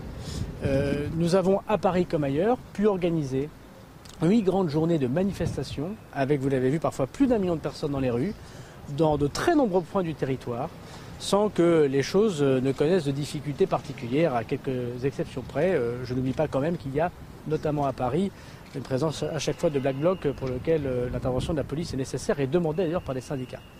Il y aura d'ailleurs une manifestation jeudi. Le travail euh, du ministre de l'Intérieur, des préfets de la République, du préfet de police, est de les organiser de manière similaire. J'ai donc d'ailleurs demandé la mobilisation de 12 000 policiers et gendarmes pour jeudi prochain, c'est-à-dire un nombre jamais atteint de policiers et gendarmes dans le cadre de la réforme des retraites, dont 5000 à Paris, pour euh, garantir la liberté de manifester, quel que soit le nombre de ces manifestants. Et euh, le ministre de l'Intérieur distingue bien le fait qu'on doit réprimer ceux qui atteintent aux biens et aux personnes et doit permettre la liberté de manifestation. Et encore une fois, je veux remarquer que pendant ces deux mois, nous avons réussi à faire cela avec les syndicats. Évidemment, ce qu'il y a de très différent avec les nuits euh, de contestation violente que nous connaissons euh, à Paris et ailleurs. J'ai eu l'occasion de dire qu'il y a eu 1200 euh, opérations, 1200 euh, manifestations non déclarées. Il faut savoir que être dans une manifestation non déclarée est un délit, mérite une interpellation. Que de jeter des cocktails Molotov sur des préfectures, comme c'était le cas à Albi, comme ça a été le cas à Dijon, comme ça a été le cas dans plusieurs sous-préfectures, à Sarlat par exemple, saccager des mairies, c'était le cas à Lyon. S'en prendre à des euh, dizaines et des dizaines de permanences euh, de parlementaires, quel que soit leur bord politique, de sièges de partis politiques, et pas toujours ceux euh, de ceux du parti du gouvernement, mais aussi de s'en prendre directement à des domiciles de femmes et, d'hommes qui sont élus, locaux ou nationaux, c'est évidemment absolument inacceptable, que de mettre le feu à des abribus, que de mettre le feu à des voitures, que d'atteindre les policiers, comme je l'ai vu tout à l'heure, avec des pavés qui leur déforment la mâchoire. Euh, ça n'a rien à voir avec la réforme euh, des retraites. Donc oui, à la liberté de manifester, les policiers et les gendarmes, ils l'ont démontré, sont là pour encadrer ceux qui veulent manifester contre le gouvernement. Et ce sera le cas notamment jeudi, ce sera le cas de toutes les manifestations déclarées dans le cadre de notre état de droit, quels que soient ceux qui déclarent cette manifestation. Non euh, au désordre, à la bordélisation, et, je veux le dire à ceux qui veulent mettre le chaos en utilisant les policiers comme victimes de leur propre incurie. Et moi, je crois qu'on devrait tous, on pourrait tous avoir, me semble-t-il, un mot pour les policiers et gendarmes blessés, condamner les violences, et pour ceux qui le souhaitent, appeler à manifester contre la réforme des retraites. Ça me paraît tout à fait conforme au pacte républicain que nous menons avec les préfets de la République. Monsieur le ministre, euh, plusieurs députés et le syndicat de la, magistrature, euh, je cite, dénoncent des scènes indignes d'une démocratie. Il y a notamment eu 292 gardes à vue euh, qui ont donné lieu à seulement euh, neuf ont été poursuivis pénalement. Aujourd'hui, est-ce que vous condamnez, est-ce que vous pensez qu'il y a des dérives, les dérives existent, et est-ce que vous les condamnez? Alors, il y a eu exactement 855 interpellations dans toute la France, dont 729 euh, dans la zone de la préfecture de, police, pour 843 gardes à vue. Et je voudrais rappeler que les gardes à vue sont sous l'autorité des parquets, à Paris notamment de la procureure de la République de Paris, est toujours euh, mis en place par un officier de police judiciaire qui est sous l'autorité du parquet. Donc il y a une différence entre les interpellations et gardes à vue d'une dizaine, et nous constatons que ces gardes à vue, en effet, sont toujours sous l'autorité du parquet. La poursuite revient effectivement à l'autorité euh, judiciaire. Mais le rôle euh, des préfets, le rôle des policiers et des gendarmes, c'est lorsqu'ils constatent un certain nombre de choses qui sont totalement illégales, manifestées dans le cadre d'une une manifestation non déclarée, un attroupement en vue de commettre euh, des violences. On voit toutes ces poubelles brûlées euh, dans Paris, on voit ces cocktails Molotov euh, jetés, on voit ces pavés déchaussés, on voit ces voitures brûlées. les policiers et les gendarmes ne peuvent pas regarder les choses en restant dans leur camion, dans leur voiture ou sur leur moto. Et oui, la consigne que je leur donne, c'est d'interpeller les personnes qui commettent ces actes. Ensuite, il appartient effectivement à la justice de poursuivre ou ne pas poursuivre. Mais à chaque fois quelqu'un, et ça je pense qu'il faut le rappeler, euh, est mis en garde à vue, c'est un officier de paix judiciaire qui agit sous l'autorité du parquet, et c'est le parquet qui décide, au bout d'un certain temps, de libérer ou de ne pas libérer cette personne dans le cadre du Code de procédure pénale. Je veux d'ailleurs dire que j'ai été particulièrement choqué euh, des appels nombreux que j'ai pu avoir de certains élus de la République, évidemment plutôt du côté euh, très à gauche de l'hémicycle, me demandant de faire procéder à la libération des personnes gardées à vue à la préfecture de police. Je voudrais rappeler que dans une démocratie, le ministre de l'Intérieur en aucun cas pour euh, n'importe quelle personne euh, ne peut intervenir pour libérer des personnes euh, qui sont en garde à vue. Il appartient au procureur de la République, ce qu'ils font évidemment quand ils le souhaitent, de le faire. Donc subir des pressions sous une forme de si vous ne libérez pas, on en parle à la presse ou dans les médias, me paraît euh, évidemment pas très conforme à l'état de droit. Mais il y a eu, je pense à deux vidéos, vidéos assez euh, choquantes, notamment euh, une jeune femme qui se fait matraquer ou un monsieur qui est victime d'un coup de poing d'un policier.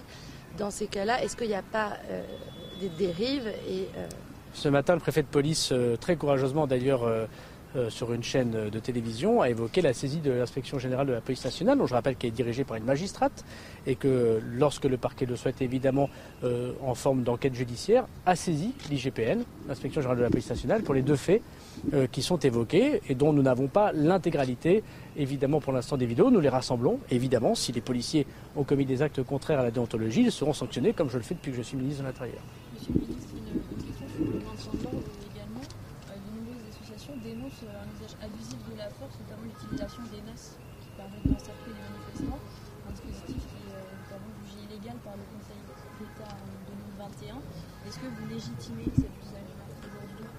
Alors il y a beaucoup euh, pardon, de bêtises qui sont dites sur euh, le schéma du maintien de l'ordre. Je rappelle que le nouveau schéma du maintien de l'ordre que j'ai euh, personnellement élaboré et qui a d'ailleurs permis me semble-t-il, les manifestations euh, pacifiques nombreuses que nous évoquons tout à l'heure sur la réforme des retraites, lui a été validé euh, non seulement par euh, le Conseil d'État, mais par tous ceux que nous avons consultés, y compris d'ailleurs une partie des associations et des professions que vous évoquez, et qui prévoit très clairement, il a été publié, c'est la première fois qu'il est écrit, que les préfets, le préfet de police en l'occurrence pour ce qui concerne Paris de ce que vous évoquez, mais les préfets ont la possibilité d'appliquer ce schéma du maintien de l'ordre qui, encore une fois, a été validé, y compris par le Conseil d'État.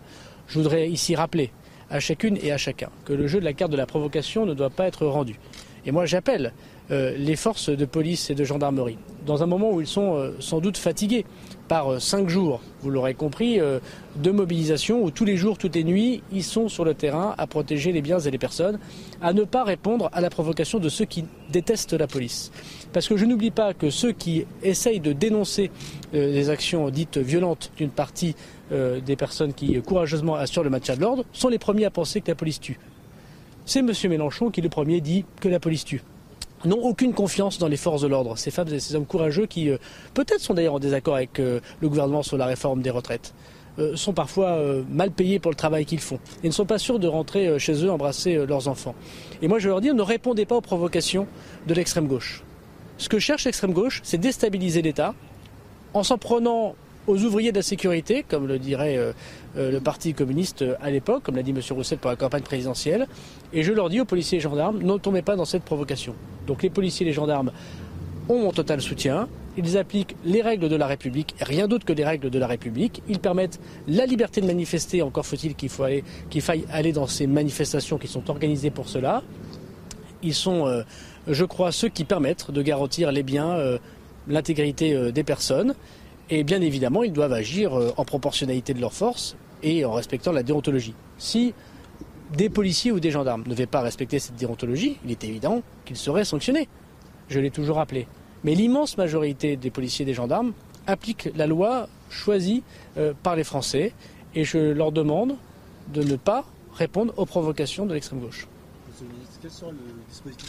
donc, euh, pour euh, les premiers mots de Gérald Darmanin, ministre de l'Intérieur, qui a été interrogé sur euh, ce qui s'est passé, le schéma du maintien de l'ordre, commissaire Le Bar. Il y a eu pas mal d'interrogations, effectivement, sur ce qui s'est passé hier, avec des interventions qui ont été parfois polémiques. L'IGPN a été saisi pour deux, deux interventions. Mais globalement, vous avez affaire à des gens extrêmement violents quand vous êtes dans la rue alors d'abord, si vous me permettez, euh, sur le plan sémantique, on n'est plus dans du maintien de l'ordre, on est dans de la gestion du désordre. Ça veut dire que les techniques policières elles sont, euh, elles s'adaptent au, gré des événements. Quand vous avez 20, 30 groupes qui partout dans Paris, je vais rester sur la capitale, euh, font euh, des choses diverses et variées, on voit bien que c'est plus du tout la même façon de gérer une foule organisée, comme je le disais sur votre plateau, avec euh, une gestion préalable avec les organisations syndicales. Ça, c'est le premier point. Euh, le deuxième point, le, ministre a dit beaucoup de choses. On, on, va rentrer dans une période où il faut tous, collectivement, y compris sur ce plateau, qu'on prenne soin à pas céder à l'image qui va nous heurter. On va en voir des images qui vont nous heurter. Euh, les responsables des violences, c'est d'abord ceux qui appellent aux violences. Donc déjà, il y a une partie de la classe politique qui peut se regarder dans la glace parce qu'il y a des discours qui sont indignes, des comportements. bah, comme d'habitude, c'est toujours pareil. La police tue, euh, la police euh, meurtrit, la police fait ceci. Enfin, j'ai fait une faute de, de français, pardonnez-moi, mais euh, on voit bien l'agitation et à nouveau la séquence qui consiste maintenant à venir mettre l'aiguillon sur ce qui ne va pas aller du côté de la police. Vous m'avez jamais entendu dire que ça va toujours très bien et que c'est toujours parfait, mhm. parce que comme le disait l'ancien des GPN, comme je le dis aussi sans, sans, engager tout le monde, le gérer le désordre c'est extrêmement compliqué. C'est pas une science exacte. Il y aura forcément des vilaines images.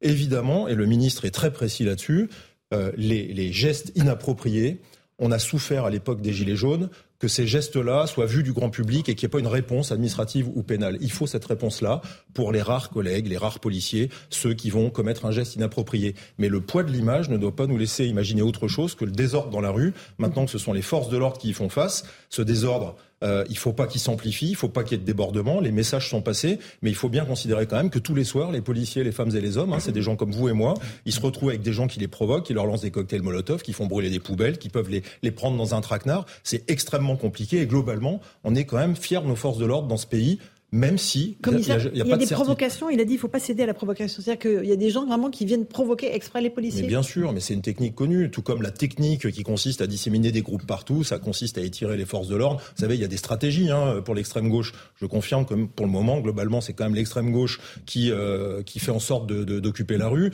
Euh, il y a des techniques de provocation, il y a également des techniques d'image. Euh, je, je, ne prétends pas savoir ce qui s'est mm. passé sur les images qui peuvent choquer, mais il y a des techniques de victimisation. Vous savez, c'est connu, c'est enseigné dans les manuels. Euh, on se met par terre, on hurle aux violences policières et déjà on suscite l'image et le donc voilà, faut, faut être très prudent sur l'image parce qu'encore une fois les forces de l'ordre vont vont pas jouer à armes égales. On n'a même pas eu le droit dans les discussions sur la loi sécurité globale d'obtenir des images qui puissent nous police nationale être mises à l'attention du grand public pour montrer ce qu'est ce qu'est le mm. quotidien d'un policier. Je peux vous garantir si on met une une caméra sur le casque d'un policier qu'on livre l'image euh, au grand public, il serait étonné de voir ce que c'est, tout comme à certains commentateurs commentateurs politiques professionnels ou même à, à des magistrats du syndicat de la magistrature parce qu'ils font encore à nouveau de la politique, mhm. attention à ne pas venir euh, mettre, euh, je dirais, du, du, carburant dans une situation qui pourrait être incendiaire. Voilà, il, faut qu'on ait tous du sang-froid. Vous restez avec nous, commissaire Lebars. On fait euh, juste le rappel des titres de l'actualité. On poursuit ce débat sur la sécurité.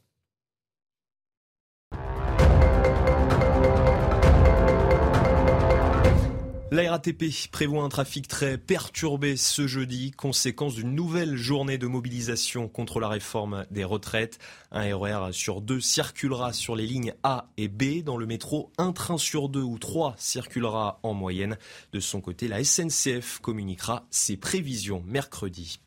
45 000 bénévoles seront recrutés pour les Jeux Olympiques 2024. Un portail de candidature sera ouvert à partir du 22 mars. Pour candidater, il faut avoir 18 ans, parler le français ou l'anglais et être disponible 10 jours durant la compétition.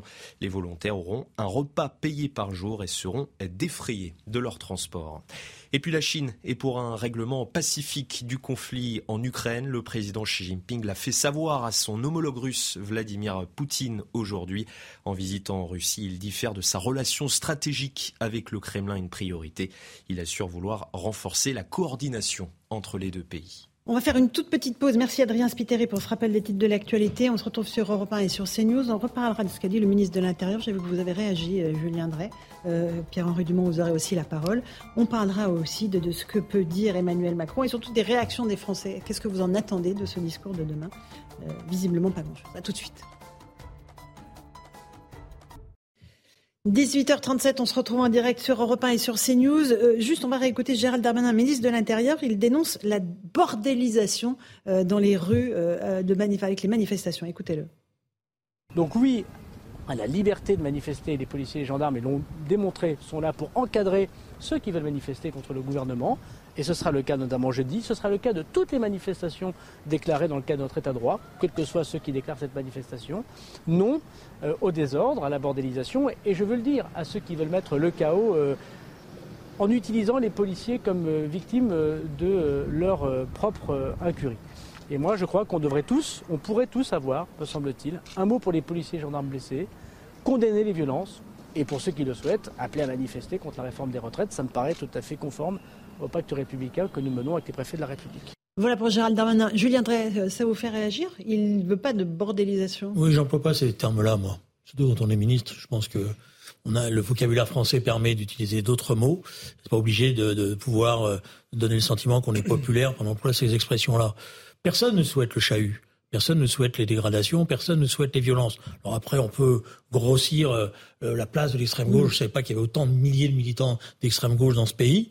Euh, bon, visiblement, c'est une découverte que je suis en train de faire, parce que vu le nombre de ce que j'ai vu dans Paris hier et de ce que j'ai vu en province, L'extrême gauche, c'est, euh, elle est énorme hein, maintenant. Bon, donc c'est pas. Il y a certainement des militants d'extrême gauche qui croient que c'est, comme souvent d'ailleurs, dans ces mobilisations, que c'est le grand soir ou que c'est la préparation du grand soir. Mais derrière, je pense que si le gouvernement pense qu'avec une stratégie de tension, il va réussir à diviser l'opinion et à s'en sortir, il se trompe. Vous pensez que c'est le gouvernement qui organise les manifestations Non, j'ai dit ah s'il pense qu'il y a maintenant une stratégie de tension, c'est-à-dire de faire qu'effectivement, euh, euh, euh, il ne veut pas comprendre ce qui est en mm. train de se passer. Ce qui est en train de se passer, c'est que les gens demandent le retrait de cette réforme. C'est simple, c'est net. Vous voyez, ça va être simple, mm. retrait. Oui, mais a priori, c'est pas au programme. Oui, mais vous savez, j'ai vu plein de gouvernements mm. qui, jusqu'à la dernière minute, pensaient qu'ils n'allaient pas retirer. Et puis, il y a un moment donné où ils se rendent compte que c'est plus possible. Pierre-Henri Dumont. Il y a, Attendez, il y a, deux difficultés euh, dans ce que vient de dire Gérald Darmanin. La première, c'est que si on se réfère à l'expérience des Gilets jaunes, la stratégie du président de la République lors de la présente grave crise a été celle du pourrissement. Celle du pourrissement, et je rejoins ce que vient de dire Julien Drey, pourquoi? Pour euh, se dresser en héros du camp euh, de l'ordre et pour récupérer un électorat qui était un électorat, disons, plutôt de droite, plutôt âgé. D'ailleurs, c'est peut-être pour ça il intervient demain matin, euh, demain midi aux 13h et non pas aux 20h, parce que c'est exactement la mhm. cible qu'il cherche à avoir. Donc, stratégie du pourrissement d'une part, et puis d'autre part, pourquoi est-ce qu'il y a euh, ce type de manifestants? Parce que il y a eu une prime à la violence qui a été donnée au cours du premier quinquennat. La prime à la violence lors des Gilets jaunes, lors des premières manifestations des Gilets jaunes, il y a eu très peu de chahut, pour reprendre les mots de Julien Drey. Euh, mais par contre, quand il y avait eu euh, le pillage euh, des Champs-Élysées, quand il y a eu les dégradations à l'Arc de Triomphe, alors que le président de la République n'avait rien dit auparavant, n'avait même pas eu un mot pour les manifestants, là, il a déversé à plus de milliards mmh. pour euh, subvenir aux revendications de ces personnes. Quand il y a eu la question de Notre-Dame-des-Landes, de la construction de Notre-Dame-des-Landes, de cet aéroport à côté de Nantes, il y avait eu des décisions de justice, il y avait eu des décisions des élus, il y avait eu un référendum local qui avait eu lieu, et le président de la République avait décidé, contre toute la légitimité issue de ces trois points que je viens de dire, de donner raison aux zadistes, aux Black Blocs, à ceux qui enfreignaient la loi. Et donc, comme il y a une prime à la violence, probablement que aujourd'hui, ce soir, demain soir, dans les rues, cette prime à la violence va à nouveau euh, se faire voir.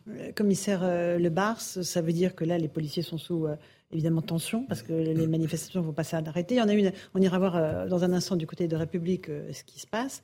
Mais ça va être des, voilà, des, petites séquences extrêmement euh, compliquées à gérer pour vous? C'est des petites séquences qui s'additionnent les unes derrière les autres. Euh, euh, si on sort un peu du prisme parisien, imaginez en province le peu d'effectifs qu'il peut y avoir qui fait que ceux du soir recommencent le lendemain matin, parce qu'il faut surveiller les mouvements, il faut être présent pour déceler ce qui peut se passer sur la voie publique. C'est tout un travail de répétition avec une usure physique et parfois une usure mentale, parce que quand le ministre évoque le fait de ne pas céder aux provocations, je vous garantis que sur le terrain, quand on se fait insulter toute la journée, euh, c'est évident qu'il faut dire de pas céder aux provocations, mais quand il y a euh, de l'intervention et que les provocations sont rentrées dans, la, dans les esprits, il faut effectivement avoir beaucoup de sang-froid et beaucoup de recul pour pas prendre personnellement mhm. la, la, petite musique hein, de tout le monde déteste la police, qui est volontairement une petite musique qui vient polluer l'esprit de nos forces de l'ordre, mhm. qui doivent rester effectivement avec du sang-froid. moi, j'ai fait, j'ai fait du terrain, je serai pas celui qui donne des leçons parce que on peut on peut avoir des moments difficiles dans sa tête, même s'il ne faut pas les avoir. Surtout que, on, en parle aussi parfois pas assez, dans ces manifestations, il y a des professionnels de l'image qui sont des professionnels de la provocation, mais ils sont pas professionnels du journalisme. Ils ont un casque, un masque de ski, un smartphone. Ils se prennent pour des reporters de rue qui doivent témoigner de je ne sais quel événement. Le seul truc qu'ils cherchent en fait, c'est pas de témoigner d'un événement, c'est faire du buzz. Donc quand les gens sont tous là à chercher du buzz, vous savez, vous le trouvez à un moment le buzz. Hein. C'est pas très compliqué. Et euh, parmi ces gens-là, il y en a qui se disent reporters, il y en a qui se disent street medic. Alors évidemment, il y a des gens bien partout, euh, mais euh, il y a aussi des agitations très organisées. Donc voilà, message euh, des jours à venir, c'est que si ça devait durer et prendre de l'ampleur, ben, ce sera une sollicitation, euh, euh, pas de nouvelle hein, malheureusement, mais qui vient s'additionner aux autres pour des, pour des forces de l'ordre très très sollicitées. Il y a les manifestations du soir, il y a celle de jeudi hein, qui est prévue avec l'intersyndicale. 12 000 policiers et gendarmes prévus sur l'ensemble du territoire, dont 5000 à Paris. C'est un gros dispositif ou pas, commissaire? Oui, parce que 5000 à Paris, le ministre ne fait état que des forces mobiles, hein, c'est-à-dire CRS, gendarmes mobiles, ça veut dire 50 forces, ça veut dire la moitié de ce qui est disponible en France, euh, rien qu'à Paris. Donc c'est évidemment le, haut du curseur, c'est une présence massive, parce que viennent s'ajouter à ces policiers, gendarmes CRS euh, ou gendarmes mobiles, tous les policiers de la préfecture de police de Paris, donc ça va être un énorme dispositif, mais on s'attend à une énorme manifestation. Hein. Mmh. On est déjà sur des chiffres très hauts, ça sera affiné la veille, parce que en général que la mmh. veille qu'on a une estimation à peu près fiable, mais ça on s'attend à une très très grosse journée. Le Dragnel, un petit mot sur ces euh, dispositifs de sécurité et euh, sur le travail des forces de l'ordre. La première chose, c'est moi, j'entends des choses qui sont complètement fausses. J'ai entendu, j'ai regardé sur les réseaux sociaux, les réseaux sociaux pardon, euh, notamment il était fait état de, de, dispositifs de NAS, sauf que moi sur toutes les images j'ai vu aucune NAS, organisée. C'est-à-dire qu'on encercle les, manifestants. C'était une technique qui était beaucoup utilisée jusqu'à il y a quelques années et globalement elle n'est pas forcément à jeter à la poubelle. D'ailleurs, elle peut être très efficace. Mhm. En fait, ça dépend en fait si elle est adaptée au contexte sur place.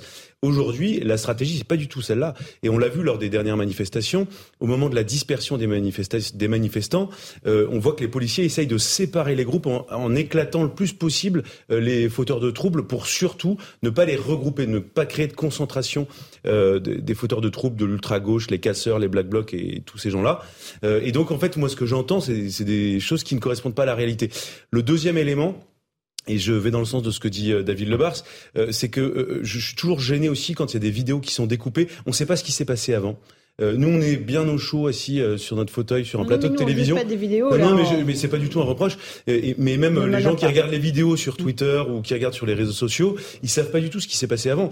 parfois, vous voyez une scène de violence avec, je sais pas, quelqu'un qui a harcelé un policier une fois, deux fois, qu'il a tapé, et qu'ensuite le policier lui tombe un peu dessus de manière musclée pour l'interpeller. Bon, voilà, quand on n'a pas le contexte, c'est toujours difficile, je trouve, de juger. Et enfin, l'exécutif prend très au sérieux les manifestations qui ont lieu en ce moment, même s'il n'y a pas une masse là aujourd'hui de manifestants. Et je vous donne un exemple, rien que pour sécuriser l'Élysée, euh, le ministère de l'Intérieur et l'Assemblée nationale Matignon, il y a 20 unités de force mobile, c'est énorme.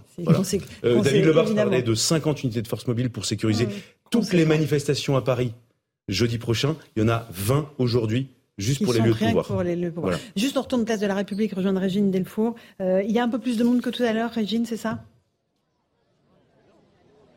Oui, euh, Laurence, la foule continue euh, d'affluer. Il y a euh, plusieurs centaines de personnes ici présentes à ce rassemblement qui donc à l'initiative de l'intersyndicale parisienne. Alors une foule toujours hétéroclite, beaucoup de salariés qui sont en grève. D'ailleurs, des jeunes. On a aussi aperçu des députés de la France insoumise. Alors pour le moment, ce sont plutôt des chants et des slogans qui scandent notamment la démission d'Emmanuel Macron, mais aussi la poursuite des grèves. Et il faut savoir qu'autour de la dans toutes les rues qui entourent cette place, il y a un fort dispositif des forces de l'ordre pour éviter évidemment tout débordement à l'issue de ce rassemblement. Merci beaucoup. Euh, Régine Delfour avec Antoine Durand. Eric Revel, vous voulez dire quelque chose Oui, bah, euh, oui j'ai écouté les explications du commissaire. Je pense qu'on peut rendre hommage aux forces de l'ordre parce qu'il euh, y aurait davantage de cas, il y aurait davantage de, blessés si ces forces de l'ordre n'étaient pas là.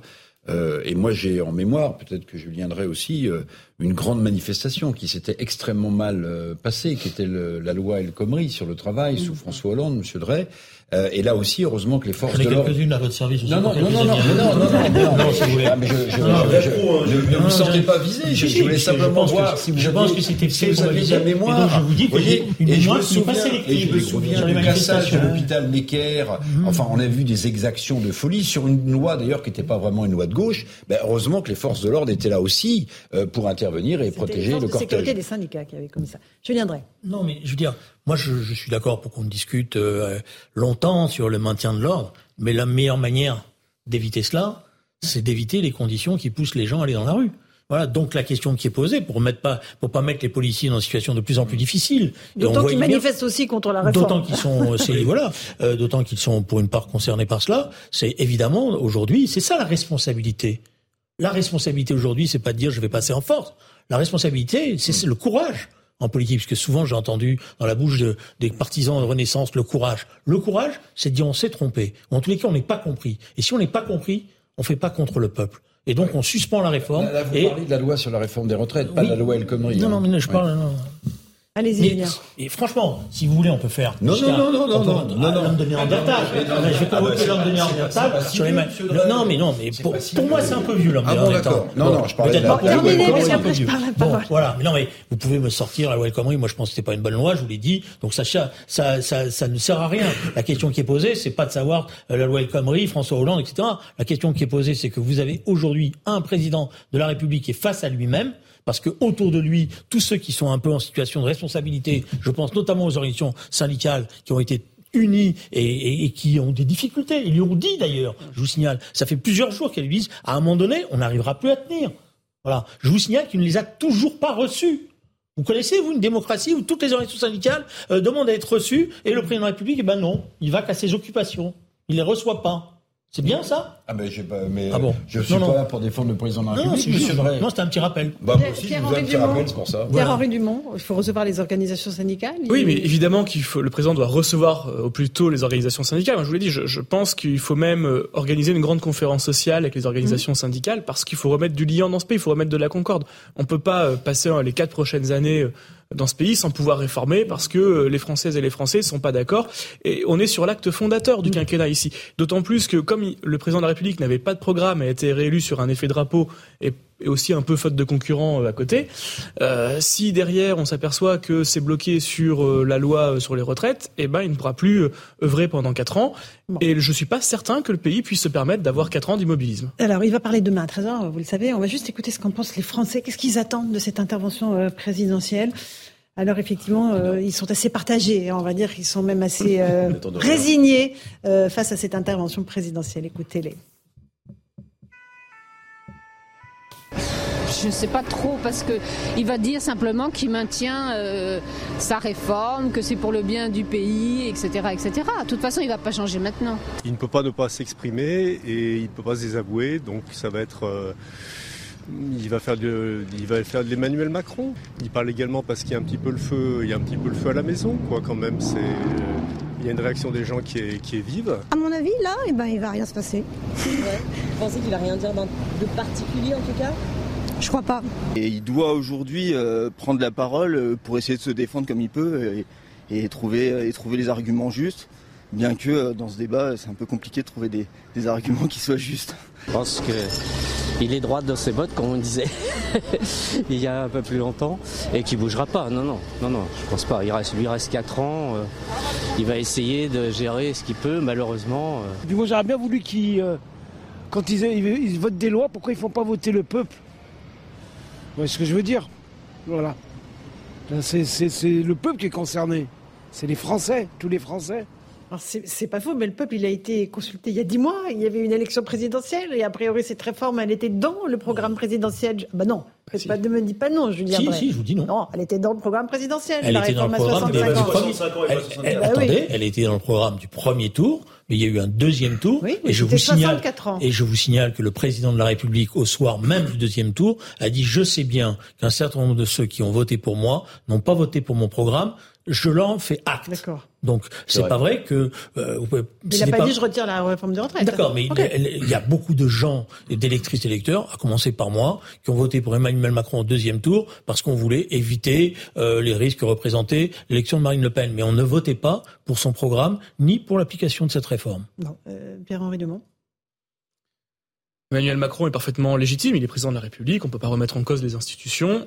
Euh, on peut voilà, sortir en disant oh non, c'est pas dans son programme. Oui, c'est dans son programme, euh, il l'applique. Moi, je le regrette parce que je pense qu'il faut une réforme des retraites, mais pas celle-là, et qu'il faut une réforme de retraite qui produit beaucoup plus, que soit beaucoup plus efficace, mais qui soit aussi beaucoup plus juste et qui ne demande pas des efforts que à une seule catégorie de la population, qui est ceux qui ont commencé tôt, qui travaillent le plus dur.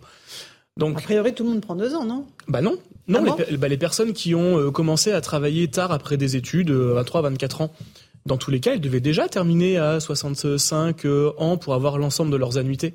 Donc en réalité, ça ne change quasiment pas grand-chose pour eux. Ceux qui prennent plein pot sont ceux qui ont commencé le plus tôt. Mais vous n'avez pas obtenu des avancées euh, pour, pour les carrières longues. Mais pour être, pour être carrière longue, ce n'est qu'un tiers de ceux qui ont commencé avant l'âge de 21 ans.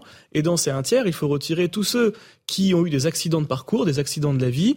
Euh, dès qu'on cumule dans un dispositif carrière longue, c'est-à-dire 5 trimestres avant l'âge de 21 ans, euh, au moins quatre trimestres d'invalidité ou de maladie, on perd le bénéfice de, le dispositif carrière longue. Mais juste, donc, enfin, c'est vraiment la base avec de ce pourquoi beaucoup de députés LR ont voté la motion censure. Alors, non, bah, alors, je sais pas si elle est remis, c'est que la déclaration totale du président de la République, c'est je prends acte mmh. du fait que vous n'avez pas tous voté pour moi, mais contre Marine Le Pen. Il avait même dit ça m'oblige. Et d'ailleurs, les Français l'ont bien euh, compris, parce que sinon, il aurait donné une majorité absolue à l'Assemblée nationale. Mhm, absolument. Louis Dragnet Non, ce qui est terrible pour Emmanuel Macron, c'est que là, il est, dans une impasse totale. Et il peut pas changer la majorité euh, dont il dispose. Si demain, il y avait une, une, dissolution, à mon avis, il aurait à peu près la même configuration que celle d'aujourd'hui. Et donc, en fait, il n'a pas non plus mille leviers euh, qu'il peut actionner. Alors, effectivement, il y a la possibilité de retirer le texte, mais, mais, mais pour autant, ça lui donne pas une majorité supplémentaire. Et donc, vous avez aujourd'hui des nouveaux textes qui vont arriver, le projet de loi sur l'immigration. Euh, le gouvernement misait beaucoup sur les républicains pour voter ce texte, mais aujourd'hui, demain, c'est quasiment impossible de trouver une majorité euh, sur euh, l'immigration. Et donc, si c'est pour retourner à une motion de censure où, où, la motion de censure sera sans doute votée Enfin, ce sera sans doute euh, soit elle passera cette fois-ci, soit elle sera rejetée d'une de, de, de, seulement quelques voix. Ça va être vraiment très compliqué. Donc il faut que réellement il y ait un changement. C'est-à-dire qu'il ne peut pas continuer comme ça. Là, il est complètement dans le mur. Il reste quand même quatre ans. Et le seul changement qu'a esquissé aujourd'hui Emmanuel Macron, je le cite et je vais vous le dire, c'est donc il a dit je suis prêt à changer de méthode en, en, en utilisant davantage de mesures non législatives. Mhm. Donc ça veut dire qu'en fait il souhaite gouverner davantage par décret. Et donc ça veut dire contourner l'Assemblée nationale. Donc, je, je transmets immédiatement le flambeau à mon voisin de gauche je suis, je pense qu'un parlementaire, non mais qui pourtant est LR. Alors, rapido, parce qu'il je pense qu'un parlementaire, ça le rend dingue. Alors, Julien, Julien que le président de la République veut gouverner bah, par décret. décret ordonnance la situation devient de plus en plus compliquée pour le président de la République parce que désormais la procédure du référendum d'initiative populaire est déposée. Elle est au Conseil constitutionnel et euh, à part euh, mois quand même. Pendant, pendant 9 mois, c'est le temps maximum pour récupérer les 4 800 000 signatures. Mais la, la, procédure est engagée et dans les jours qui viennent, les organisations syndicales, les, toutes les, les, associations vont se mettre effectivement en mouvement et vont continuer pour collecter ces signatures. Ça veut dire que c'est pas, je ne veux pas vous raconter les choses, mais tous les jours, vous serez amené à consulter le, le, compteur on va, le et savoir où on, on va le mettre. Euh, Monsieur Dumont, un tout petit mot sur les décrets, les ordonnances. Euh, les, députés ont été, ont été élus pour voter. Et d'ailleurs, les Français, à l'issue des élections législatives, avaient fait savoir qu'ils étaient heureux de la composition de l'Assemblée nationale sans majorité absolue et avec une représentativité beaucoup plus importante euh, des différents partis politiques. Donc il faut évidemment passer par l'Assemblée, mais passer par l'Assemblée, ça veut dire pas passer en force, ça veut dire passer par des compromis. Euh, on vient d'avoir le texte sur le nucléaire qui a été adopté à une très large majorité euh, cet après-midi. Ça prouve bien qu'on est capable de voter des textes et des lois importants pour notre République, mais pour cela, il faut quand même discuter et pas braquer l'Assemblée nationale. Et en effet, vouloir passer outre l'Assemblée nationale, ça risque de braquer pour les quelques textes qui sont obligés de passer là, par le coup, par l'Assemblée nationale et par le Sénat. Eh bien, merci beaucoup à tous les cinq. Julien Drey, Eric Revel, commissaire Lebars, Pierre-Henri Dumont et Louis de Ragnel. Merci à vous, chers amis auditeurs et téléspectateurs. Euh, dans un instant sur Europe 1, c'est Raphaël de Volvé et Hélène Zelani que vous retrouvez pour Europe 1 Soir. Et sur euh, CNews, bien sûr, je le sais, c'est Nelly Delac euh, pour Face à l'info avec ses invités. Bonne soirée à vous sur nos deux antennes et à demain.